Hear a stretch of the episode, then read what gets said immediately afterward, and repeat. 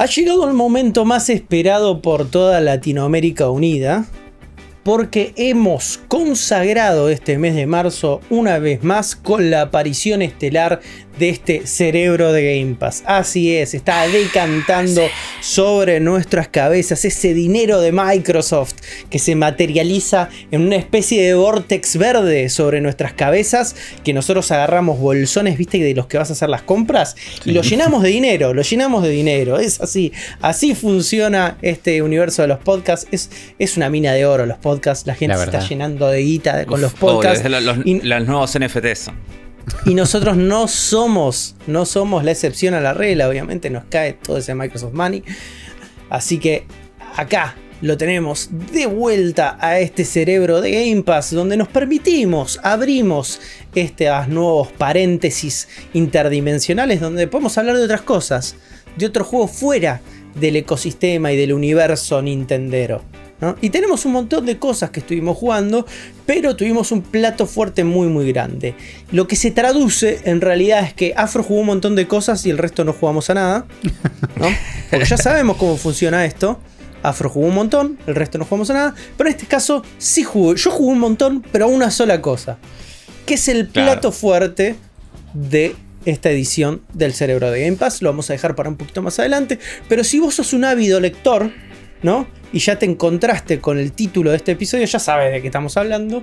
Así que aguanta un poquito porque ahí vamos a ir con de todo. Pero contame, Afro, vos estuviste tirando tiros para todos lados hoy. Sí, sí, sí, porque pasa que en realidad todos estos juegos, o sea, yo también estoy jugando mucho al juego que vamos a hablar después. No sé por qué nos hacemos los misteriosos, ¿vale? Porque ya... Qué lindo. Mantener los misterios. Eh, eh, listo, bueno, vamos a mantenerlo, vamos a mantenerlo. Juega el juego, Afro. Yo sé que todo. Estuvimos jugando, yo estuve jugando mucho ese juego, pero también estuve jugando mucho a otras cosas, pero porque las estuve probando. Eh, que es algo que la realidad es que cuando me compré la Xbox y el Game Pass, y era una de las cosas por las que me hacía ilusión el Game Pass. Era como que quería hacer. Tengo un montón de juegos gratis, entonces los voy a probar. Me lo bajo, lo juego un rato. Vos estabas en mood touch and go. Toco un poquito, me voy, toco un eh, poquito. En, mood de degustación picada. gamer. Sí, Estás en picada gamer. Me bajo este juego, lo pruebo, veo qué onda. Después nunca lo, nunca lo voy a seguir, nunca lo voy a terminar, pero por lo menos lo pruebo, ¿viste? A ver qué, qué, onda, qué se trata. Y estuve. Y trato de hacer eso con casi todos los juegos que salen de Game Pass que me interesan, más o menos. O sea, si, no sé, el de béisbol directamente no, no lo voy a bajar. pero todo lo que veo que más o menos me interese, trato de bajarlo y verlo. Así que bueno, eh, entre las cosas que estuve probando, le vengo a contar sobre tres juegos. El primero es uno que se llama Edge of Eternity. Este es uno de los lanzamientos, creo que de, último, del último batch que hubo de, juegos. Eh, del mes de febrero. Y es un juego muy particular, es un juego indie hecho por un estudio que son eh, re pocas personas, creo que son 9, 10 personas nomás. Y es un juego ultra ambicioso para el nivel de presupuesto y el nivel de producción que maneja. Lo cual. eso puede salir bien o mal. Sale mal. Pero. sale mal y es el problema del juego. Pero, qué sé yo, se, agradece el intento. Está bien, está bien. Porque lo que, lo que tiene este juego cuando vos lo ves es como que. Yo lo vi y me hizo acordar a Xenoblade. Tiene como esa onda de mapas muy grandes, llanuras, monstruos, personajes combatiendo ahí. Eh, un RPG pero medio futurista, no, no, no fantasía medieval, sino como que, no sé, tiene una cosa medio sci-fi. Eh, claro, es un mix, ¿no? Entre sí, ese, es un mix. sí, sí. Entre ese feudo eh, futurismo. Sí, sí, sí, Futuro con espadas. Claro. Futuro con espadas. Y, el juego tiene un sistema de combate que está bueno. Porque es una mezcla entre combate RPG tradicional por turnos y táctico. Porque eh, te puedes mover, pero por una grilla como muy limitada de hexágonos. O sea, no, no, es un mapa gigante tipo Fire Emblem, sino que no es un tablero de, no sé, será de 8x8, tipo una cosa así. Pero está bueno porque el posicionamiento importa. Si vos le pegás a un personaje por la espalda, lo flanqueás y haces más daño. Eh, cuando los personajes los magos tiran ataques de área, eh, impactan en determinados, en determinados casilleros. Entonces como que está bueno eh, en ese sentido el sistema de combate. Lo que tiene el juego que falla es, es eh, en todo lo técnico, más que nada. Yo lo que veo es que tiene buenos pastos. Tiene buenos Tiene buenos pastos. Bueno, este juego, el juego lo que tiene es que si vos lo ves en estático, el juego se ve re bien. Es como Claro. si vos fuese una captura de pantalla o ves los personajes corriendo por el campo, se ve re bien. Sí, corriendo Claro. ya no sé. Corriendo ya no sé, Sí, la verdad. Porque la animación de raro. correr Es raro. no, no es tope de línea, pero son unos buenos Unreal pastos.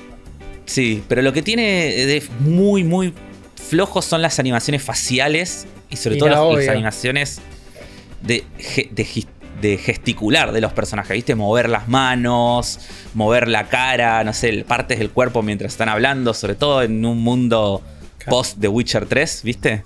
PS2 Vibes. Eh, es así. Sí, sí, sí. Y, y entonces es como que.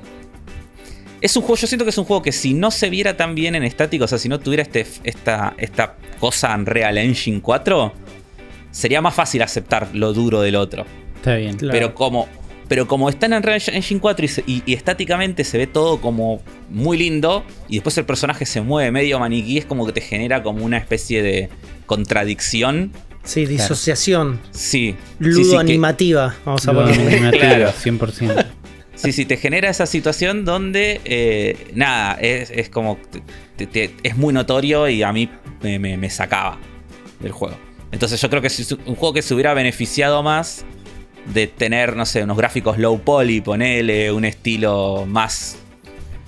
De haber ido por un lado más artístico y no tan eh, impacto visual.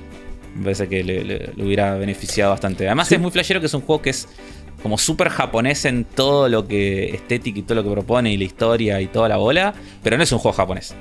Claro. Eh, no sé dónde es el estudio. Creo que son franceses, no sé dónde son, pero no. Yo No creo un que me- lo que estoy viendo rápidamente es que tiene muy buenos escenarios, muy Xenoblade Chronicles, Sí. Muy Xenoblade Chronicles, y tiene probablemente una de las mejores monturas de los videojuegos, Afro. La montura es muy buena, es como un, es un, como un perro gato. Gigante. Como un gato. Sí, sí, Gigante. sí, perro gato gigante. Pero Que ese gato también cuando vos lo ves, se ve Afro todo. duro. saluda, saluda a la cámara. Está estoy viendo una imagen donde el gatito mira a la cámara y levanta la patita y saluda. Eso ya, sí. de para mí, si este juego es un 4, con eso es un 5. ¿Entendés? es como, a mí me No, pones yo- un buen, un buena montura, simpática, y que encima te dan ganas de darle como un mimito, ya está, es un punto. Sí. ¿Podés, Pero bueno, podés yo- yo- acariciar la montura afro? Eh, podés, podés. Podés Wow. Bien. Yo creo que es un juego que, que tenés que estar como eh, abierto a darle una oportunidad. Porque tiene cosas interesantes. O sea, como digo. Después el sonido también se escucha muy raro. Como que todo el tiempo las voces de los personajes se escuchan como si hubiera. Como no sé, tuvieran un casco puesto. O como si estuvieran dentro de, un- de una habitación, de un templo con eco. Es como Mm. muy raro. Eh, pero sí, Claro. o sea, tenés que, tenés, tenés que es un juego que si vos le perdonás las cosas esas como que tiene, es un juego que sus ambiciones, eh, hay ideas interesantes y la historia más o menos pintaba bien también. eh. Pero bueno, Hist- yo no, lo- historia- no lo... la no historia lo de es, seguí. un matar a Dios. juego, es un juego para jugar. Si tenés ganas de jugar Xenoblade pero no tenés plata o no tenés la consola. O es un juego para jugar después de haber jugado Xenoblade porque querés más. Es que, es que en realidad eh, no es tanto porque los Xenoblade es más una cuestión estética que en realidad en el gameplay, porque el No sistema te de 4 importa, tiene claro, nada que pero yo ver. no, yo no jugué Xenoblade, ¿no? Entonces Y- no conozco el gameplay, no y- sé qué. Cuestión no, claro. estética, digo, ¿sabes que estoy para unas espadas Sí, futuristas? pero los escenarios de este son mucho más, más chicos y más Claro. lineales que los del Xenoblade. No es o sea, tan o sea, o sea claramente como peor, eso, eso estamos. ¿Es más Sí. Final Fantasy 13? En Sí, ponele, pero la parte buena de Final Fantasy 3. Ok. No, no, no, el- no toda la, la parte buena de Final Fantasy 3. O sea, es, es más grande, pero no tan grande. Más o menos por ahí. Después, el otro que estuve jugando es Infernax. Infernax, básicamente, es otro Metroidvania más. Ah, eh, en, en- en un mundo lleno de Metroidvanias. Este es un Metroidvania que, con gráficos en 8 bits. Un Shovelvania. Sí, un Shovelvania. eh, muy, muy inspirado en Castlevania 2. Sí, 100%. Estoy viendo hasta que tiene ciclo de noche y día. Tiene ciclo de noche y día, tiene una ciudad, tiene personajes con los que hablas, tiene quests, tiene cosas que te va tirando como un lado al otro. Tiene un modo de juego medio hardcore donde el, vos grabás en los save states que te vas encontrando, que son unas estatuas, donde rezás. Y si te morís, podés tener un Classic Revive, que es tipo volvés a tu save. O algo que se llama Casual Revive, que es como que te revive eh, con algo de. te quita algo de experiencia y algo de oro, pero lo que te dice es que no puedes volver a usar el Classic Revive, nunca más. Como. No puedes volver a elegir esa opción. Entonces yo no sé lo que pasa con la otra porque no la elegí. Porque dije no lo voy a. No, es mucho, no, no puedo quedar sin otra opción. Tiene un muy buen Eh, trailer este juego, ¿eh? ¿Qué Tengo tiene? que decirlo. Un muy buen trailer. Sí, lo que tiene, eh, tiene un pixel art que es como muy 8 bit, muy sencillo, pero tiene como unas secuencias medio como de cinemáticas de a lo Ninja Gaiden de NES, ¿viste? O a, a- a los Cyber Shadow, Sí. Que son esos como ese pixel art pero dibujado más detallado, grande, todo Un que están buenas. grande, claro. Sí, sí, que están bastante buenas. Eh, es muy oscuro, muy oscuro, así muy, muy, sang- muy sangroso. Tipo, le pegas a los enemigos y tu personaje queda bañado en sangre. Gore. Eh, sí, sí, sí. Como tiene como esa onda muy, muy gore. Y cada tanto te vas encontrando con situaciones donde el juego te pide tomar decisiones. No sé, hay un chabón que se está por convertir en un zombie, te dice que lo mates y, y vos puedes elegir si lo matás o lo perdonás. Y, y está bueno porque nunca sabes las cosas que van a pasar.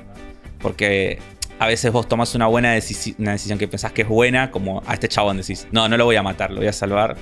Pero no lo salva. Pero evitas matarlo y de repente se transforma en un monstruo gigante que tenés que matarlo. claro. Ok, entonces como Y- que hay todo un sistema de decisiones más consecuencias.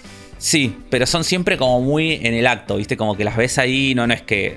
Dudo que tenga como muchos finales o muchos Claro. caminos así secretos, cosas Yo como estoy, que se estoy viendo bloquean. un video que dice good ending, con lo cual sospecho que hay peores endings. Ah, mima, puede ser, pero no, no creo que dependan tanto de las Está decisiones. bien. O por como sí, que hay- no, no hay sé. un medidor secreto que si sos más malo te ponen zapatillas feas como en Infamous. La verdad, no sé. Porque no lo jugué tanto. Pero ganás experiencia, con la experiencia compras habilidades, con los enemigos te dejan plata, la plata te sirve para comprar mejores ítems y comprar magias. Y lo que me gusta es que es como. me lo que me gustó es que los controles son muy eh, precisos. Es como que el personaje es como muy preciso. Tipo, vos te frenás y se frena exacto en el lugar. Es como. eh, eh, tiene el, el- cuando pegás, tiene como la distancia justa. El arma que pega, que es como una. Una estas estrellas del alba, ¿viste? No sé cómo Sí. se llama. Las pelotas con pinche. Sí, la pelota con pinche, que sería como el látigo de los Belmont. Que tiene como la distancia justa. Porque a veces Sí. en varios Metroidvania pasa que el golpe es como muy cortito. Sí. ¿viste? Sí. Y, te, y te hincha los. Acá está bien. Y se O siente sea, bien. Y es como. que- Buenos hitbox. tiene buenos hitbox, sí, sí, sí. Tiene buenos hitbox. Tiene buenas físicas. Y. Y nada, y me gustó que el juego es como muy libre. Es de esos Metroidvanias como que podés ir para cualquier lado, ¿viste? Como que una vez que ya arrancás con una pequeña intro, llegás a la ciudad, te, te- te presentan como la historia, te dan un par de quests. Y después es como que te puedes ir para un montón de lados diferentes. Y eso como que me gusta. No tiene nada procedural, ¿no? No, no.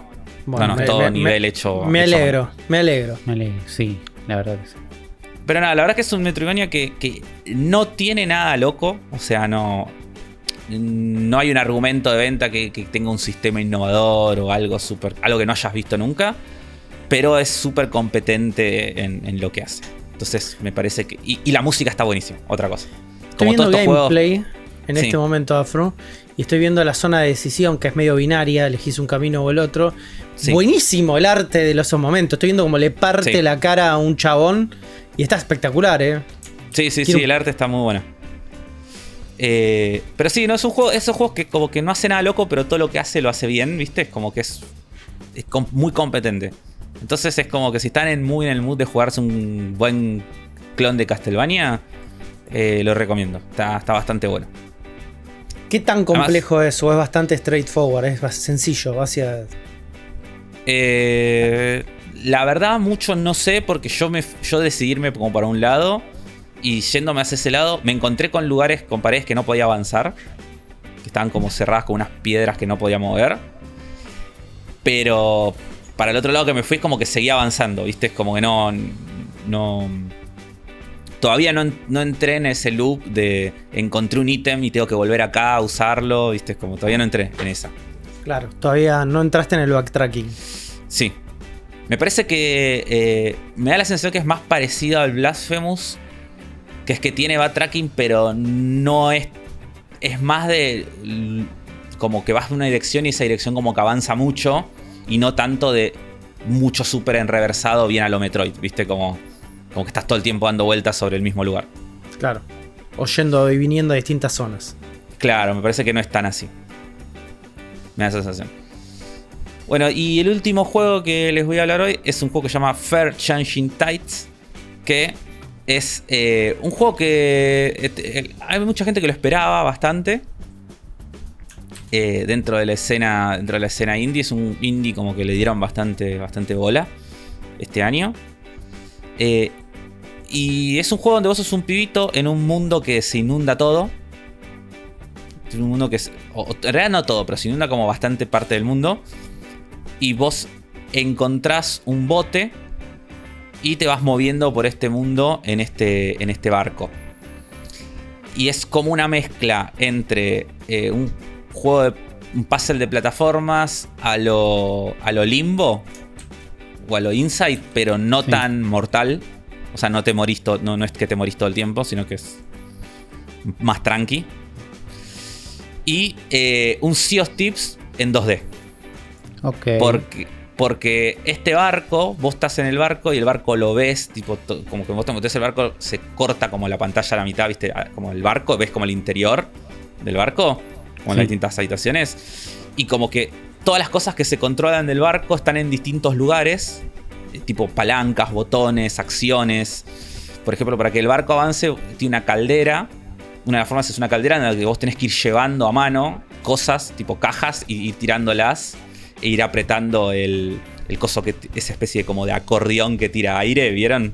Sí. Aún no sé si lo vieron, ¿eh? Como para que el fuego se eleve y eso ha- haga que el motor gire. Y si vos querés que el, barco vaya por una dirección a otra, tenés que subir y hay una palanca que la mueves de izquierda a derecha, no sé. Y así como todas las partes del barco. Entonces tiene esa cosa medio Sea of Thieves, ¿viste? Que para controlarlo tenés que ir como moviéndote de un lado a otro Claro. que está, que está bueno. Eh, es un juego muy, muy tranqui, muy contemplativo y que tiene muchas estas secuencias donde eh, por varios minutos no pasa nada. Es como que estás navegando o estás buceando y nada, y es simplemente el barco avanzando o el tipito abajo del agua. Y, y la música que es muy linda y el escenario que va cambiando lentamente. Es como El barco es lindo es- para mí, ¿eh? El barco, es, como una sí. especie de torre hecha mierda con velas arriba. Sí, es medio, medio steampunk, medio. Claro. Para mí era como una 2001. turbina gigante. Como una turbina, Sí. sí. Es medio 20.000 leguas de viaje submarino, una cosa medio. medio así. Y la progresión, ¿qué onda? Es súper lineal, Sí. siempre hacia adelante. Es, es tipo limbo, como que, como que siempre vas hacia Claro. adelante, el barco avanza y llega siempre hasta algún momento donde hay algo que te traba. Y ahí tenés que bajar con el tipito y resolver algún puzzle para que el barco pueda seguir avanzando. Y generalmente, en cada una de esas secuencias, vas a ganar como un nuevo upgrade o, para el barco. Porque el barco, por ejemplo, arranca solo con las velas y después, eh, nada, le pones la parte que tiene la máquina de calderas. eh, después le pones un, un coso que, es, que puedes bajar abajo del agua. ¿viste? Nada, el barco como que va mejorándose. Eh, nada, es un juego interesante, eh, muy lindo. Pero nada, es como que tenés que estar re en ese mood de jugar algo súper tranqui, ¿viste? Como no. A mucha gente me imagino que le va a parecer un juego aburrido en esos momentos. Porque no, no, es- no es un juego que tenga mucha acción ni es un juego donde, donde esté pasando cosas todo el tiempo. Es más Claro. como para relajarte. Es el juego que más ganas me da jugar de los que trajiste hoy, la verdad. El que más chances le tengo. Lo estoy jaulongviniteando y dice no tiene 5 o 6 pinta de ser horas. largo. Sí.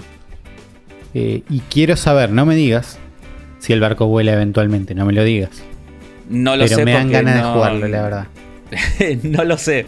La verdad no lo sé. Hasta- o sea, si, si vuela, no lo sé. Porque no, no, he no me llegado. lo- no me no, lo lo he jugado, no lo he jugado Tiene- tanto. Tiene pinta de ser uno de esos barcos que vuelan. Un buen barco que vuela te hace, te levanta cualquier juego. Es una secuela de este juego, me estoy enterando ahora. Ah, una secuela? se- ya se me Sí. las ganas. Es una secuela de un juego que se llama Far Lone Sails, que la premisa es muy parecida, básicamente la misma. Y tengo, Ah, eh, tengo un problemita. Ah, mirá, estoy Porque- viendo. Es verdad, es el, es, claro, es el mismo. el mi- Tengo un Claro, problemita pero- con esto. Me, me gusta más el barco tren del primer juego.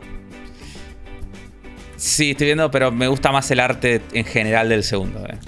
No sé, lo veo el- este y digo, uh, qué buen tren que tenés ahí. Pero bueno, son conceptos distintos, ¿no? Uno es un barco y el otro es un tren. Sí, no, no El- sabía que exist- no sabía que era una el secuela. la barco tren es lindo. Tenían menos plata por ahí en el primero. Muy probablemente. Siento Sí, que hicieron eh, el mismo juego dos veces. Y no estaba mal. No estaba mal. Iteren las ideas lo que quieran. Me da La menos ganas. googleada, la googleada es, ¿hace falta jugar Lone Sales para jugar Changing Tides? No Esa es creo, la googleada eh. que hay que No. hacer. Si hace falta, cre- no, juego ninguno de los dos nunca. Mirá, yo te digo que no creo porque estoy jugando a este y no- ni sabía que, que había un que anterior. había, y, y en ningún momento.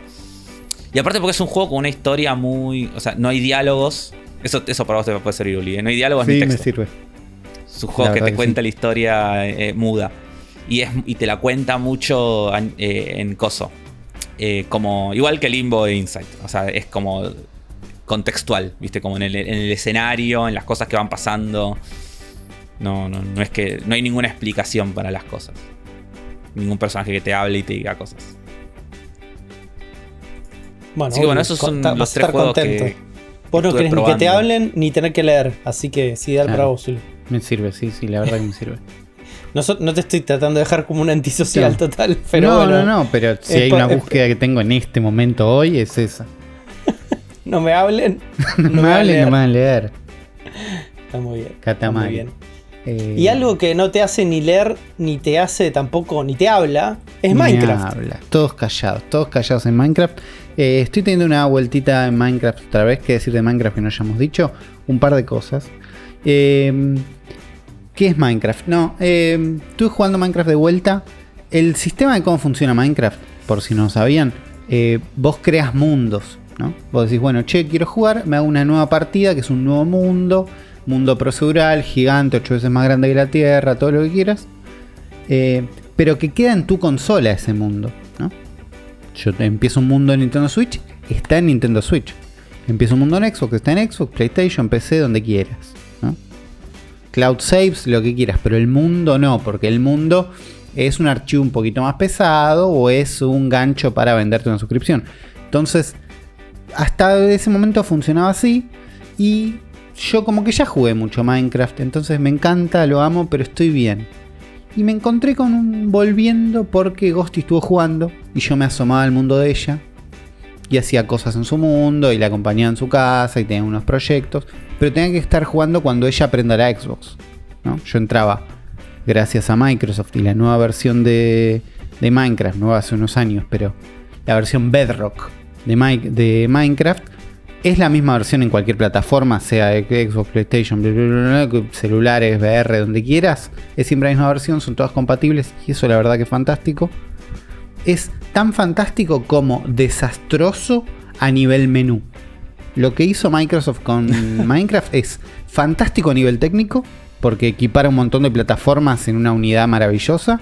Le pone un menú que trata de imitar el juego en no sé qué sentido, que es espantoso. De los peores menús que se han visto en los últimos años. Además de toda una capa de. Tengo unas moneditas que me compro una remera que en realidad es un espanto, pero a veces carga, pero a veces no. Y no entiendo cómo probármela. Toda una capa de personalización de microtransacciones también que tiene el lado malo de que es un espanto, el lado bueno de que hay un montón de mods y mundos y cosas de gente de comunidades gigantes que tienen sus kiosquitos ahí y sus mundos y se venden y están buenas y alguien le debe servir. Eh, pero me encuentro en esta situación de jugar en mundos ajenos un ratito. Juego en el mundo de Ghosty, eh, jugué en el mundo de mi hermano en un momento como de visita, ¿entendés? Pero no tengo como mundo propio. Y estoy bien así, la verdad. Digo, he tenido muchos mundos, muchas casas, mucho todo. Y en estos días pasó algo que es un gran logro para la comunidad de Minecraft, de Minecraft que es la, la incorporación de Rippy en este ecosistema. ¿no? Un- una búsqueda que se viene llevando desde los primeros meses de Minecraft en Nintendo Switch, ¿no? donde hemos sido trabajos y ya no voy a ir a esos mensajes a buscar si Rippy me dejó en banda mío o si yo lo dejé en banda a él. Eso no importa. Eso está en el pasado. La cosa es que Rippy se volvió a conectar con Minecraft, entró a un nivel que le sirve en sus streamings, que le sirve a él personalmente para ocupar su tiempo y existe Rippy en Minecraft. ¿Qué pasa con Rippy en Minecraft? Quiero jugar con gente, quiero no sé qué, streamer importantísimo como Rippy. Eh, ¿Cómo hago para pasar el mundo de Xbox a Switch? Dice Rippy, porque quiero seguir jugando al mismo mundo. Claro. Y hay caminitos, hay truchadas, ¿no? El mundo Minecraft viene de un mundo Java, donde hay mil alternativas para todo, pero Microsoft nos ofrece una opción oficial, concreta, pagará plata, que es una suscripción. Minecraft Realms. Pagando Minecraft Realms, no sé cuánto vale, no es tanto, no importa. Eh, tenés, lo que haces es subir tu mundo a la nube. Y con tu Mirá. mundo subido en la nube, lo accedes desde cualquier plataforma. Entonces, de golpe, Minecraft es un juego fantástico. Donde Claro. te metes en la Xbox y seguís jugando en tu mundo con distancia, no sé qué. Decís me cansé del drift y te vas a Nintendo Switch en la cama y entras al mismo mundo. Y entonces, teniendo este mundo fantástico, de Rippy, además no es mío, eh, me invitó a mí, invitó a Ghosty y empezó a construir. Primero fue lindo verlo a Rippy jugar, la verdad, eh, porque el caminito de descenso a la locura, de los proyectos Mm. locura a los que te lleva Min- Minecraft, que es, che, yo esta torre la quiero ahuecar. ¿Entendés? Quiero, quiero una escalera gigante totalmente impráctica. ¿Cómo hago? Cabo para abajo. Bueno, lo hago. ¿No? Y después el momento que decís, me incomoda que la piedra no sea toda del mismo color. La voy a sacar y la pongo toda piedra de adoquín nueva. Y se hace. Y eso es lindo de hacer, lindo de ver, es parte de la magia. Eh, Entonces Rippy se construyó como un castillo arriba de una montaña y ahí hizo unas habitaciones. Y en una de esas habitaciones, che, esta es la habitación de Ghost y esta es tu habitación, Uli. Entonces ahora me meto en el mundo de Rippy. Y primero, lo primero fue decorar mi habitación. Entonces tengo un mundo al que puedo acceder desde Xbox, desde Switch, desde PC, desde VR. Al mismo mundo. Eh, decoro mi casa y después me quedo como un poquito inquieto, ¿viste? Porque es el mundo de Rippy, yo no quiero tampoco terraformarle el mundo a él, ¿no? Como que, que él vaya eh, a su tiempo descubriendo sus necesidades. Pero yo tampoco me quiero quedar quieto, tampoco. Y, y entonces me escapé, ¿no? Esto no se lo digan, pero me escapé. Digo, muy linda la casa en la montaña, la armé linda, perfecto. Puse una puerta un poco reforzada porque la verdad hay que hablar con la administración del edificio, había arañas en el pasillo. Entonces puse una puerta más del tipo pentágono. eh, y nada, eso ya lo vamos a charlar. Ese Pentágono Money que está cayendo en este momento. Un poquito. Y me fui a. Me fui como un bosquecito ahí por aquí. hice un- me conocen como el, el Ahueca Montañas. Entonces ahí un agujerito medio como sin molestar, ¿entendés? Sin destruir la forma natural del mundo. Pero hice un agujerito, hice una puertita y adentro una camita y adentro una cueva gigante para juntar recursos. Y estoy como juntando para cuando. El momento que Rip diga, ¿sabes qué? Necesito madera de roble. Rippy, pasa por acá. Y tengo un puesto de... ¿Entendés? Me hice una pequeña granjita de árboles con árboles de todos los tipos. Eh, estuve juntando Claro, madera vos por ya sos ahí. un, un experto en Minecraft. Claro, pero no quiero eh, expertearle el mundo, ¿entendés? Como es su experiencia. Claro. ¿Entendés? No, no quiero que le entre y diga, no, pero acá hicieron una granja con no sé qué, que, y hay una puerta. No, quiero que él vaya encontrando sus cosas, pero quiero jugar en ese mundo, no quiero jugar en el mío. O sea, Claro. básica- básicamente hiciste un mundo hueco en el mundo de Rippy sin que Rippy lo sepa. Tengo un sos, un búnker. ilu- sos un Illuminati. Un poquito, un poquito. Sí, porque en un otra- momento la necesidad va a decir, Rip iba a decir, ¿cómo hago para cablear cosas? Y yo le iba a decir, Rip, vení por acá. Y ahora lo que estoy trabajando es en una puerta secreta. Obviamente quiero una puerta secreta. ¿Entendés? Porque si no te encontrás con una puerta que... ah, En este momento tengo una puerta que tapo con tierra. Parece poco glamuroso, la verdad. Me encanta que seas el reptiliano del Minecraft. Y por- ¿entendés? Porque la- mi necesidad, no, no quiero una mansión al lado de Rippy, que Rippy diga, ah, mirá, la mansión que hizo Uli, lo invité a mi mundo y me lo arruinó. Eh, quiero No, que los proyectos... Él es el arquitecto. Me gusta, me gusta. Pero tenés una cosa de titiritero ahí, ¿no? Eh, Tengo, tengo, Desde la- tengo desde- mis desde las sombras- tengo, desde las mis, sombras mis kiosquitos, tengo mis lugares tomando. porque así es como divierto. No, y entonces estuve haciendo eso un montón. Desde Switch, desde Xbox y desde VR bastante más de lo que esperaba, que además marea bastante más de lo que esperaba. Eh, Pero es lindo ver los lugares que ya jugaste en Switch, verlos en VR, recorrerlos, caminar, eh, Claro. una- unas buenas cuevas, unas buenas escaleras, unos buenos sistemas. Nada, es un juego No- que cada no- tanto no vuelvo trazan- y sigue siendo mágico. ¿Cómo? ¿No trazan los rayos en Xbox? Lo hice tras. En Xbox no, lamentablemente. En Xbox Mirá. existe la opción, pero no, no estaría trazando. Sí lo hice en PC. Y. ¿Qué pasa? Tenés que instalar un shader especial. Que si bien es oficial y si bien lo hizo Nvidia y Microsoft, es algo que instalás. Sí. Y es algo que No, instalás y que hace que algunas cosas no estén tan bien. Claro. Como con todo shader instalado de Minecraft, de Minecraft, siempre va a haber algo que y no está tan bien. Por ejemplo, los bloques que tienen hierro adentro son incandescentes, sería cuando tiene luz propia el hierro. Sí. Sí. ¿Y por qué? Incandescentes es cuando tiran calor. Luminiscentes sería. Iridescent. Bueno, eh, así son. Luminosos. luminosos. Eh, y el sprite que usan es como igual al del carbón. ¿Entendés? Como que hay, qué sé yo, los cofres son un poquito más feos. eh, los, Claro. los vidrios. eh, los bloques de vidrio tienen un borde negro que en el Minecraft normal no. Pero la iluminación es por rayos y es maravillosa. Porque en Minecraft sí usa full ray tracing y la luz rebota de forma natural en todos los lugares para llenar las cuevas. Entonces, de golpe, una cueva iluminada con antorchas es mucho más oscura de lo que vos ves en un Minecraft tradicional. Porque son antorchas. Y la luz del sol entrando por una buena ventanita es mucho más. eh, nada, te llena los espacios mucho mejor. Entonces estuve jugando un poquito así. Es maravilloso. No pude combinar eh, VR y ray tracing por el momento. Eh, y no estuve jugando tanto en ray tracing porque es algo que tenés que instalar y que se ve. Te encontrás con cosas que se ven feas rápidamente. Y, y ¿entendés? Como te tira un poquito para abajo. Sentís que. Yo tenía una versión, vos Juan decís Illuminati, tenía una versión Illuminati de Minecraft en PlayStation 3. Eh. Que no sé por qué era Illuminati. Venía con un logo Illuminati cuando lo cargabas y abajo decía Illuminati no sé cuánto.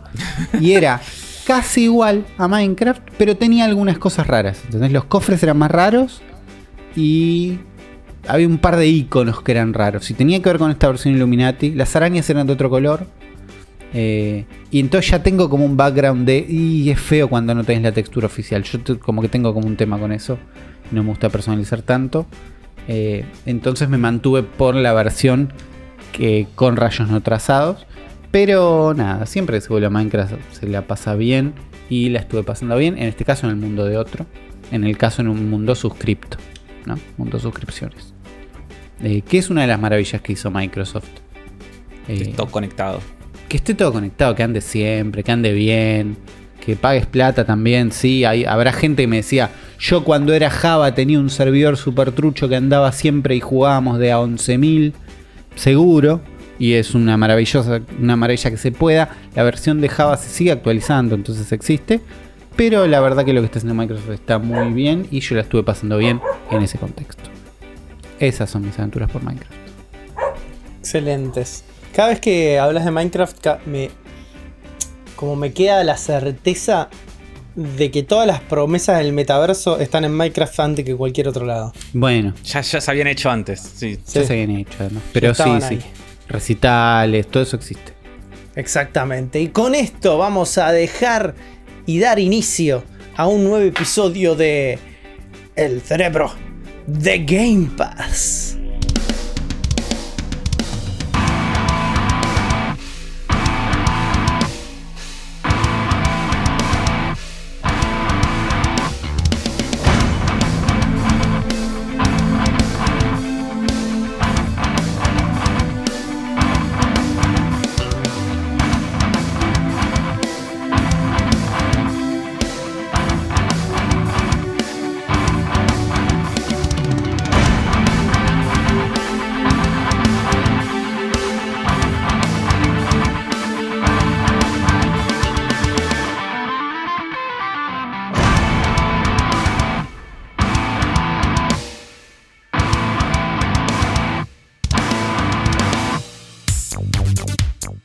Bienvenidos a este nuevo episodio del Cerebro de Game Pass, este momento donde el cerebro de la bestia se transforma para hablar del mundo de que lo que pasa dentro de nuestras Xbox y en general de videojuegos.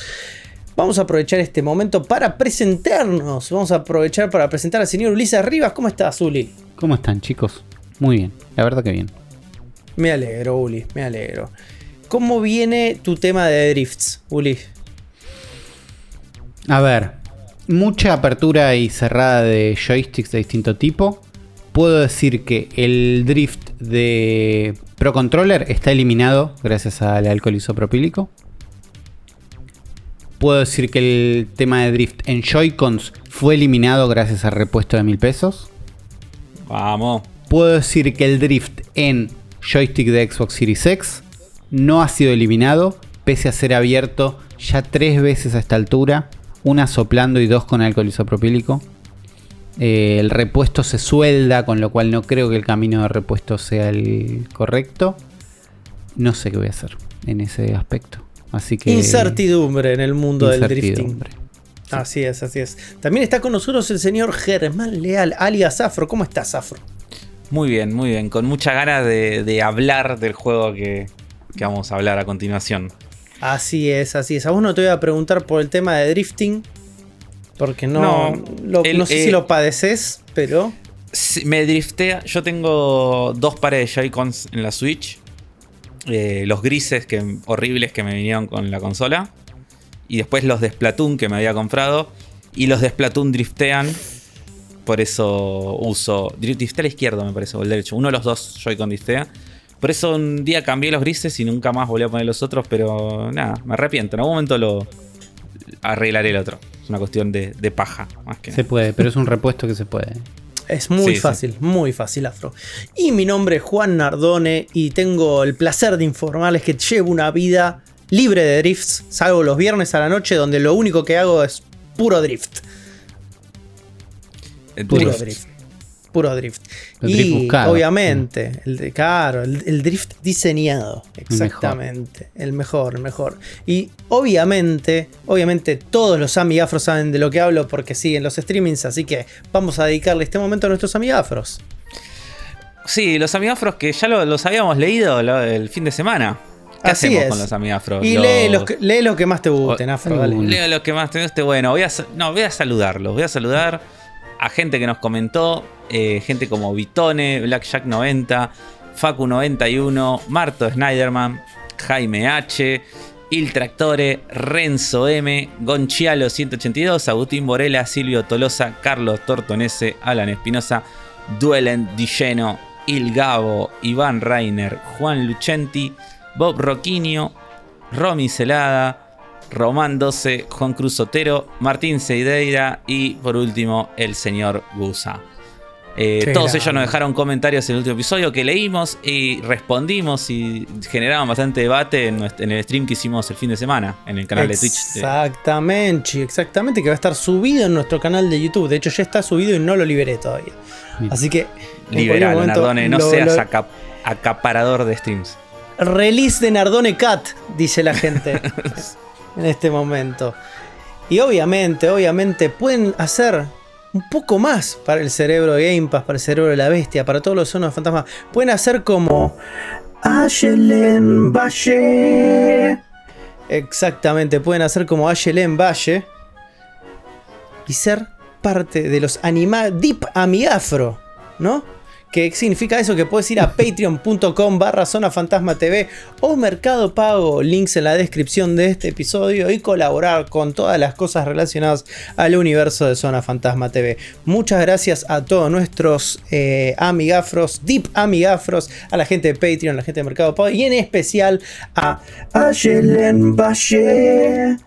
Muchas gracias a Yelén Valle. Y vamos a ir con el tema, con el plato fuerte de esta edición de Cerebro de Game Pass. Porque durante las últimas semanas no hicimos otra cosa más que morir en repetidas ocasiones. No hicimos más que castigar nuestro joystick, no hicimos más que putear a la pantalla y no hicimos más que dedicar nuestro tiempo, nuestro precioso tiempo y aún más nuestras preciosas runas al Elden Ring.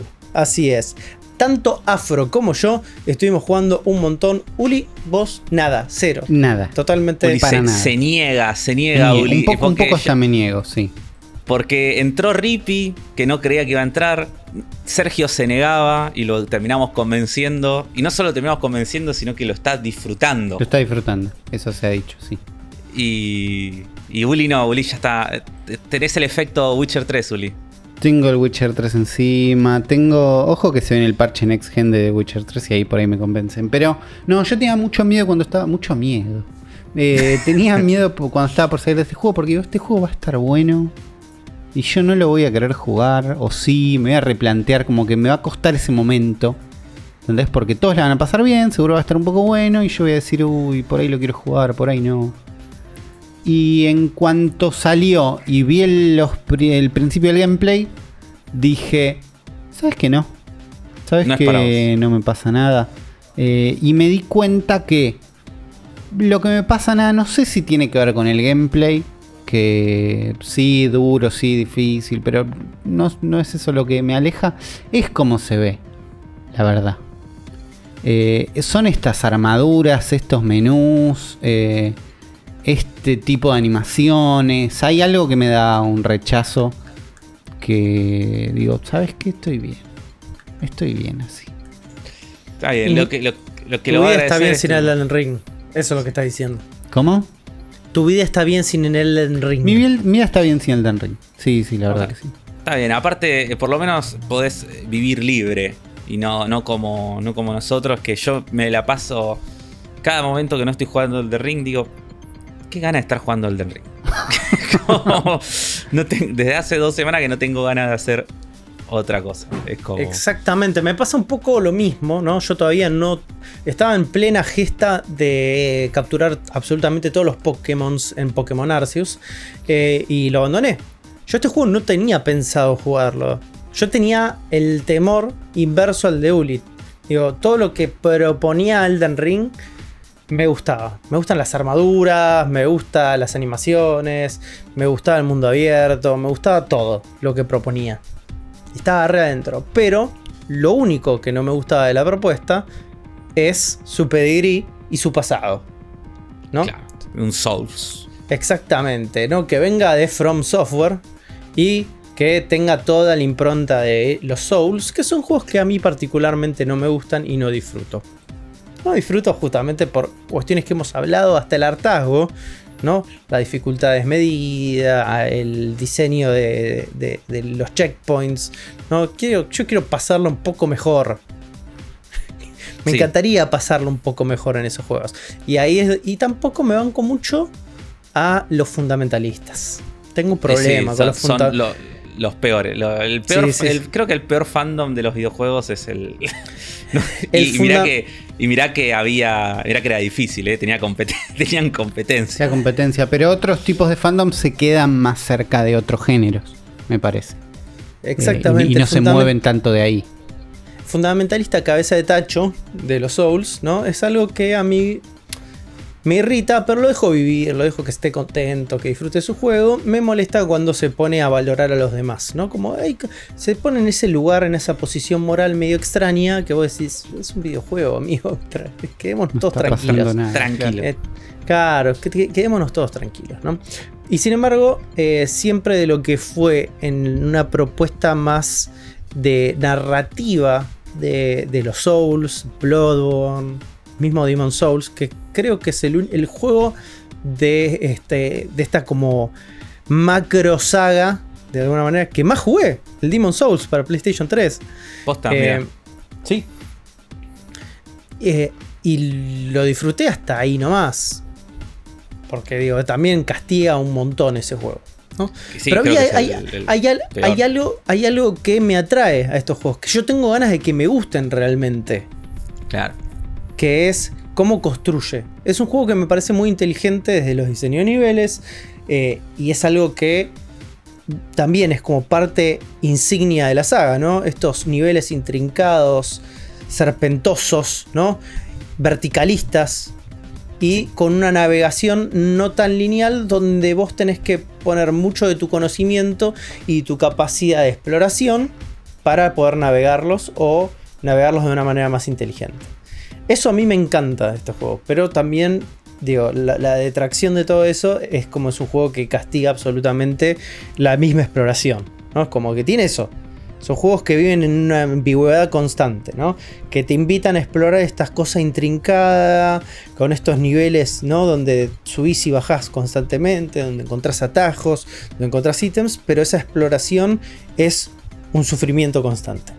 Sí. Como la vas a pasar mal durante ese momento. Sí, sí, a mí lo que me pasaba siempre con, que lo decía siempre con los Souls, es que me gustaba absolutamente todo de los juegos, porque a mí me- gusta el sistema de pelea de los Souls, me gusta to- todo, lo que, todo lo que ya mencionaste vos, Eh, el arte, la- cómo cuentan la historia, eh, el sistema de combate, cómo el sistema de mejora de los personajes, así medio muy libre, muy muy eh, crunchy, viste, de números y cosas muy RPG, pero con, con mucha libertad de, elecciones. Es como todas esas cosas me gustaban, pero no podía superar el tema de, lo- de los checkpoints.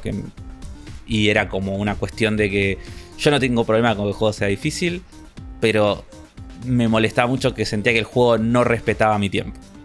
Porque era como, bueno, esta parte ya la pasé y tengo que ahora que enfrentarme a otro desafío que es más difícil todavía, tirame un checkpoint acá. No, no me hagas volver a hacer todo lo otro que ya hice eh, y me costó media hora tener que volver a hacerlo una otra vez. Y Entonces- bueno, y a- ese era mi miedo con Elden Ring. Y las reviews y los comentarios de la gente que lo había probado antes, todo y, la- y las mismas entrevistas con Miyazaki y toda la gente, decían que esta vez iba a ser diferente. Y por eso yo como que le puse como un, un, un gramo ahí de duda de decir, bueno, tal vez este sea el juego para mí, donde finalmente pueda, pueda entrar a, a esta franquicia. Me pasó algo similar a Afro. eh, pasa que yo no les creía. No les creía los comentarios. Yo cuando veía el juego decía. Me están mintiendo. Esto va a ser el mismo juego de siempre. Un juego que voy a querer jugar. Que me voy a emocionar. Y que me va a castigar tanto. Y voy a sufrir tanto. Y me voy a frustrar tanto que no voy a tener ganas de seguir. ¿no? Pero estaba ahí. Estaba ahí como esa, esa semilla de incertidumbre. De algo que vos ves y te atrae un montón. Pero que sabes que no te va a querer a vos. Sí. Y me lo regalaron para cumpleaños. Un gran amigo Ah, me lo regaló, me lo regaló de cumple- como regalo de cumpleaños y me dijo, toma, man, dejate de joder y jugalo. Sí, está. fue así. Y Está la, verdad, bien. y la verdad fue un gran regalo. Un gran regalo porque hasta el día de hoy no lo puedo soltar. No lo puedo soltar. Eh, y gran parte, un poco de por qué no lo puedo soltar, es porque para mí este juego mejora un montón de las los reclamos que yo tenía con el resto de la saga. Sí. ¿no? Por un lado, es un juego que, ah, si bien tiene como mucho, mucho y estructural de todos los, de los Souls, porque lo tiene, y que desde la formalidad es un Souls más, porque todo transpira Souls. Desde eh, la experiencia de usuario, las interfaces, segmentos y módulos dentro del juego, es como que te vas a encontrar que sí, es- este juego es un Souls más, en todo, en todos sus aspectos. Pero de repente entran dos cosas que para mí hacen que categóricamente funcione muchísimo mejor, o por lo menos para mi criterio. Por un lado es, e- es un juego mucho más permisivo eh, a nivel castigo, ¿no? Si bien perdés todo, ¿eh? cuando morís perdés todo, perdés toda la guita, todo el avance y todo eso, tenés mejores checkpoints. Claro. Sí. Tenés mejores checkpoints.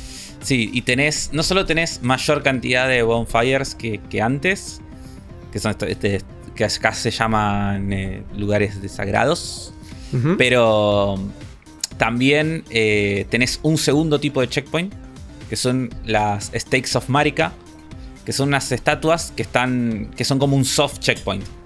O sea, vos ahí no podés descansar, no podés levelear, no podés hacer todo lo que haces en la, en la hoguera, pero eh, si te morís, puedes elegir reaparecer desde ahí. Y generalmente están siempre antes de cada boss. Es muy, muy probable que en cada boss tenga una de esas estatuas anteriores. O si el nivel es un dungeon, hayas activado una puerta o un atajo o algo que te deje eh, ahí nomás de la, de la fogata donde habías tenido el checkpoint del boss.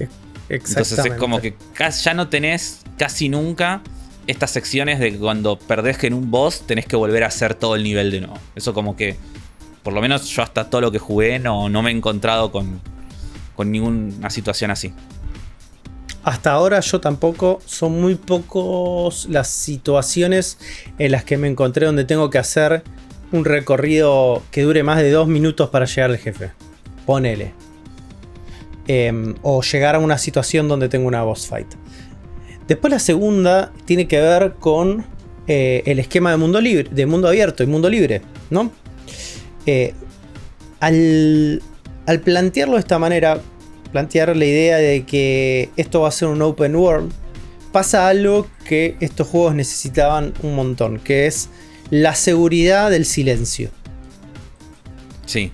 Este juego, entre que vos llegás a punto A y a punto B, vas a tener muchos segmentos donde si bien tenés un mundo muy populado de enemigos, ¿no?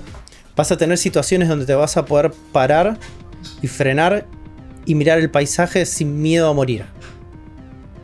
Y esa situación de vos confrontando un mundo y poder tener una situación donde frenás un segundo y mirar el paisaje es algo que ninguno de estos juegos te daba a esta altura. Y es algo que le ayuda muchísimo a el ritmo de juego. Eh, durante los momentos, porque el juego se... Básicamente el juego tiene módulos. Tenés un módulo open world y de repente tenés distintos hitos dentro del mapa, que esos hitos son dungeons o pueden ser directamente castillos o pueden ser lugares que tienen un esquema de diseño de nivel a lo Dark Souls, ¿no? Claro. Que pueden ser mini, sí.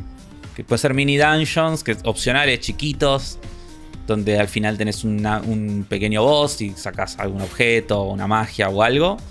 O eh, los que ellos lo llaman, porque tiene un nombre, em, Legacy Dungeon creo que se llaman, algo así que son estos castillos gigantes, que son niveles, como dijiste Juan, de Dark Souls, y extremadamente grandes y complejos.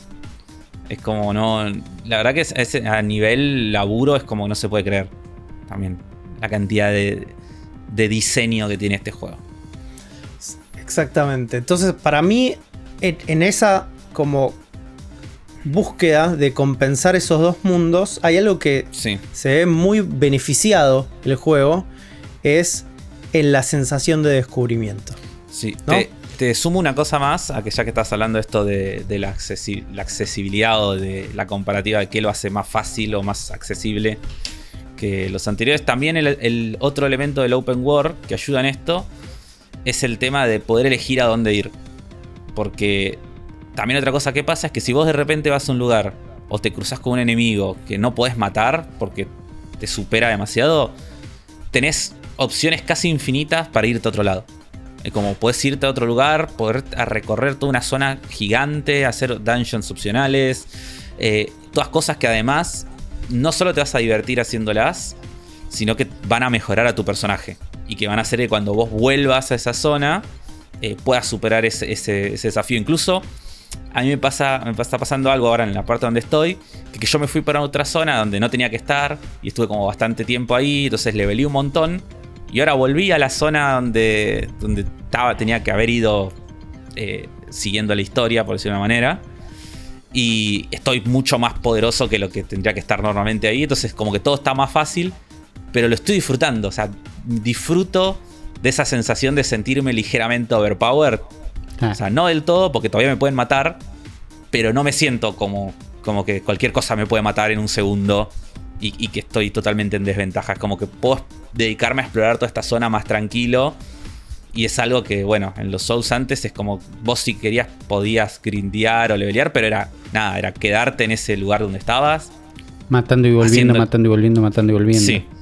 Acá no, acá es te vas a otro lado. Vos dijiste siguiendo la historia, por decir de alguna manera.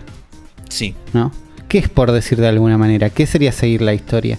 ¿Hay una historia? ¿Hay un para allá?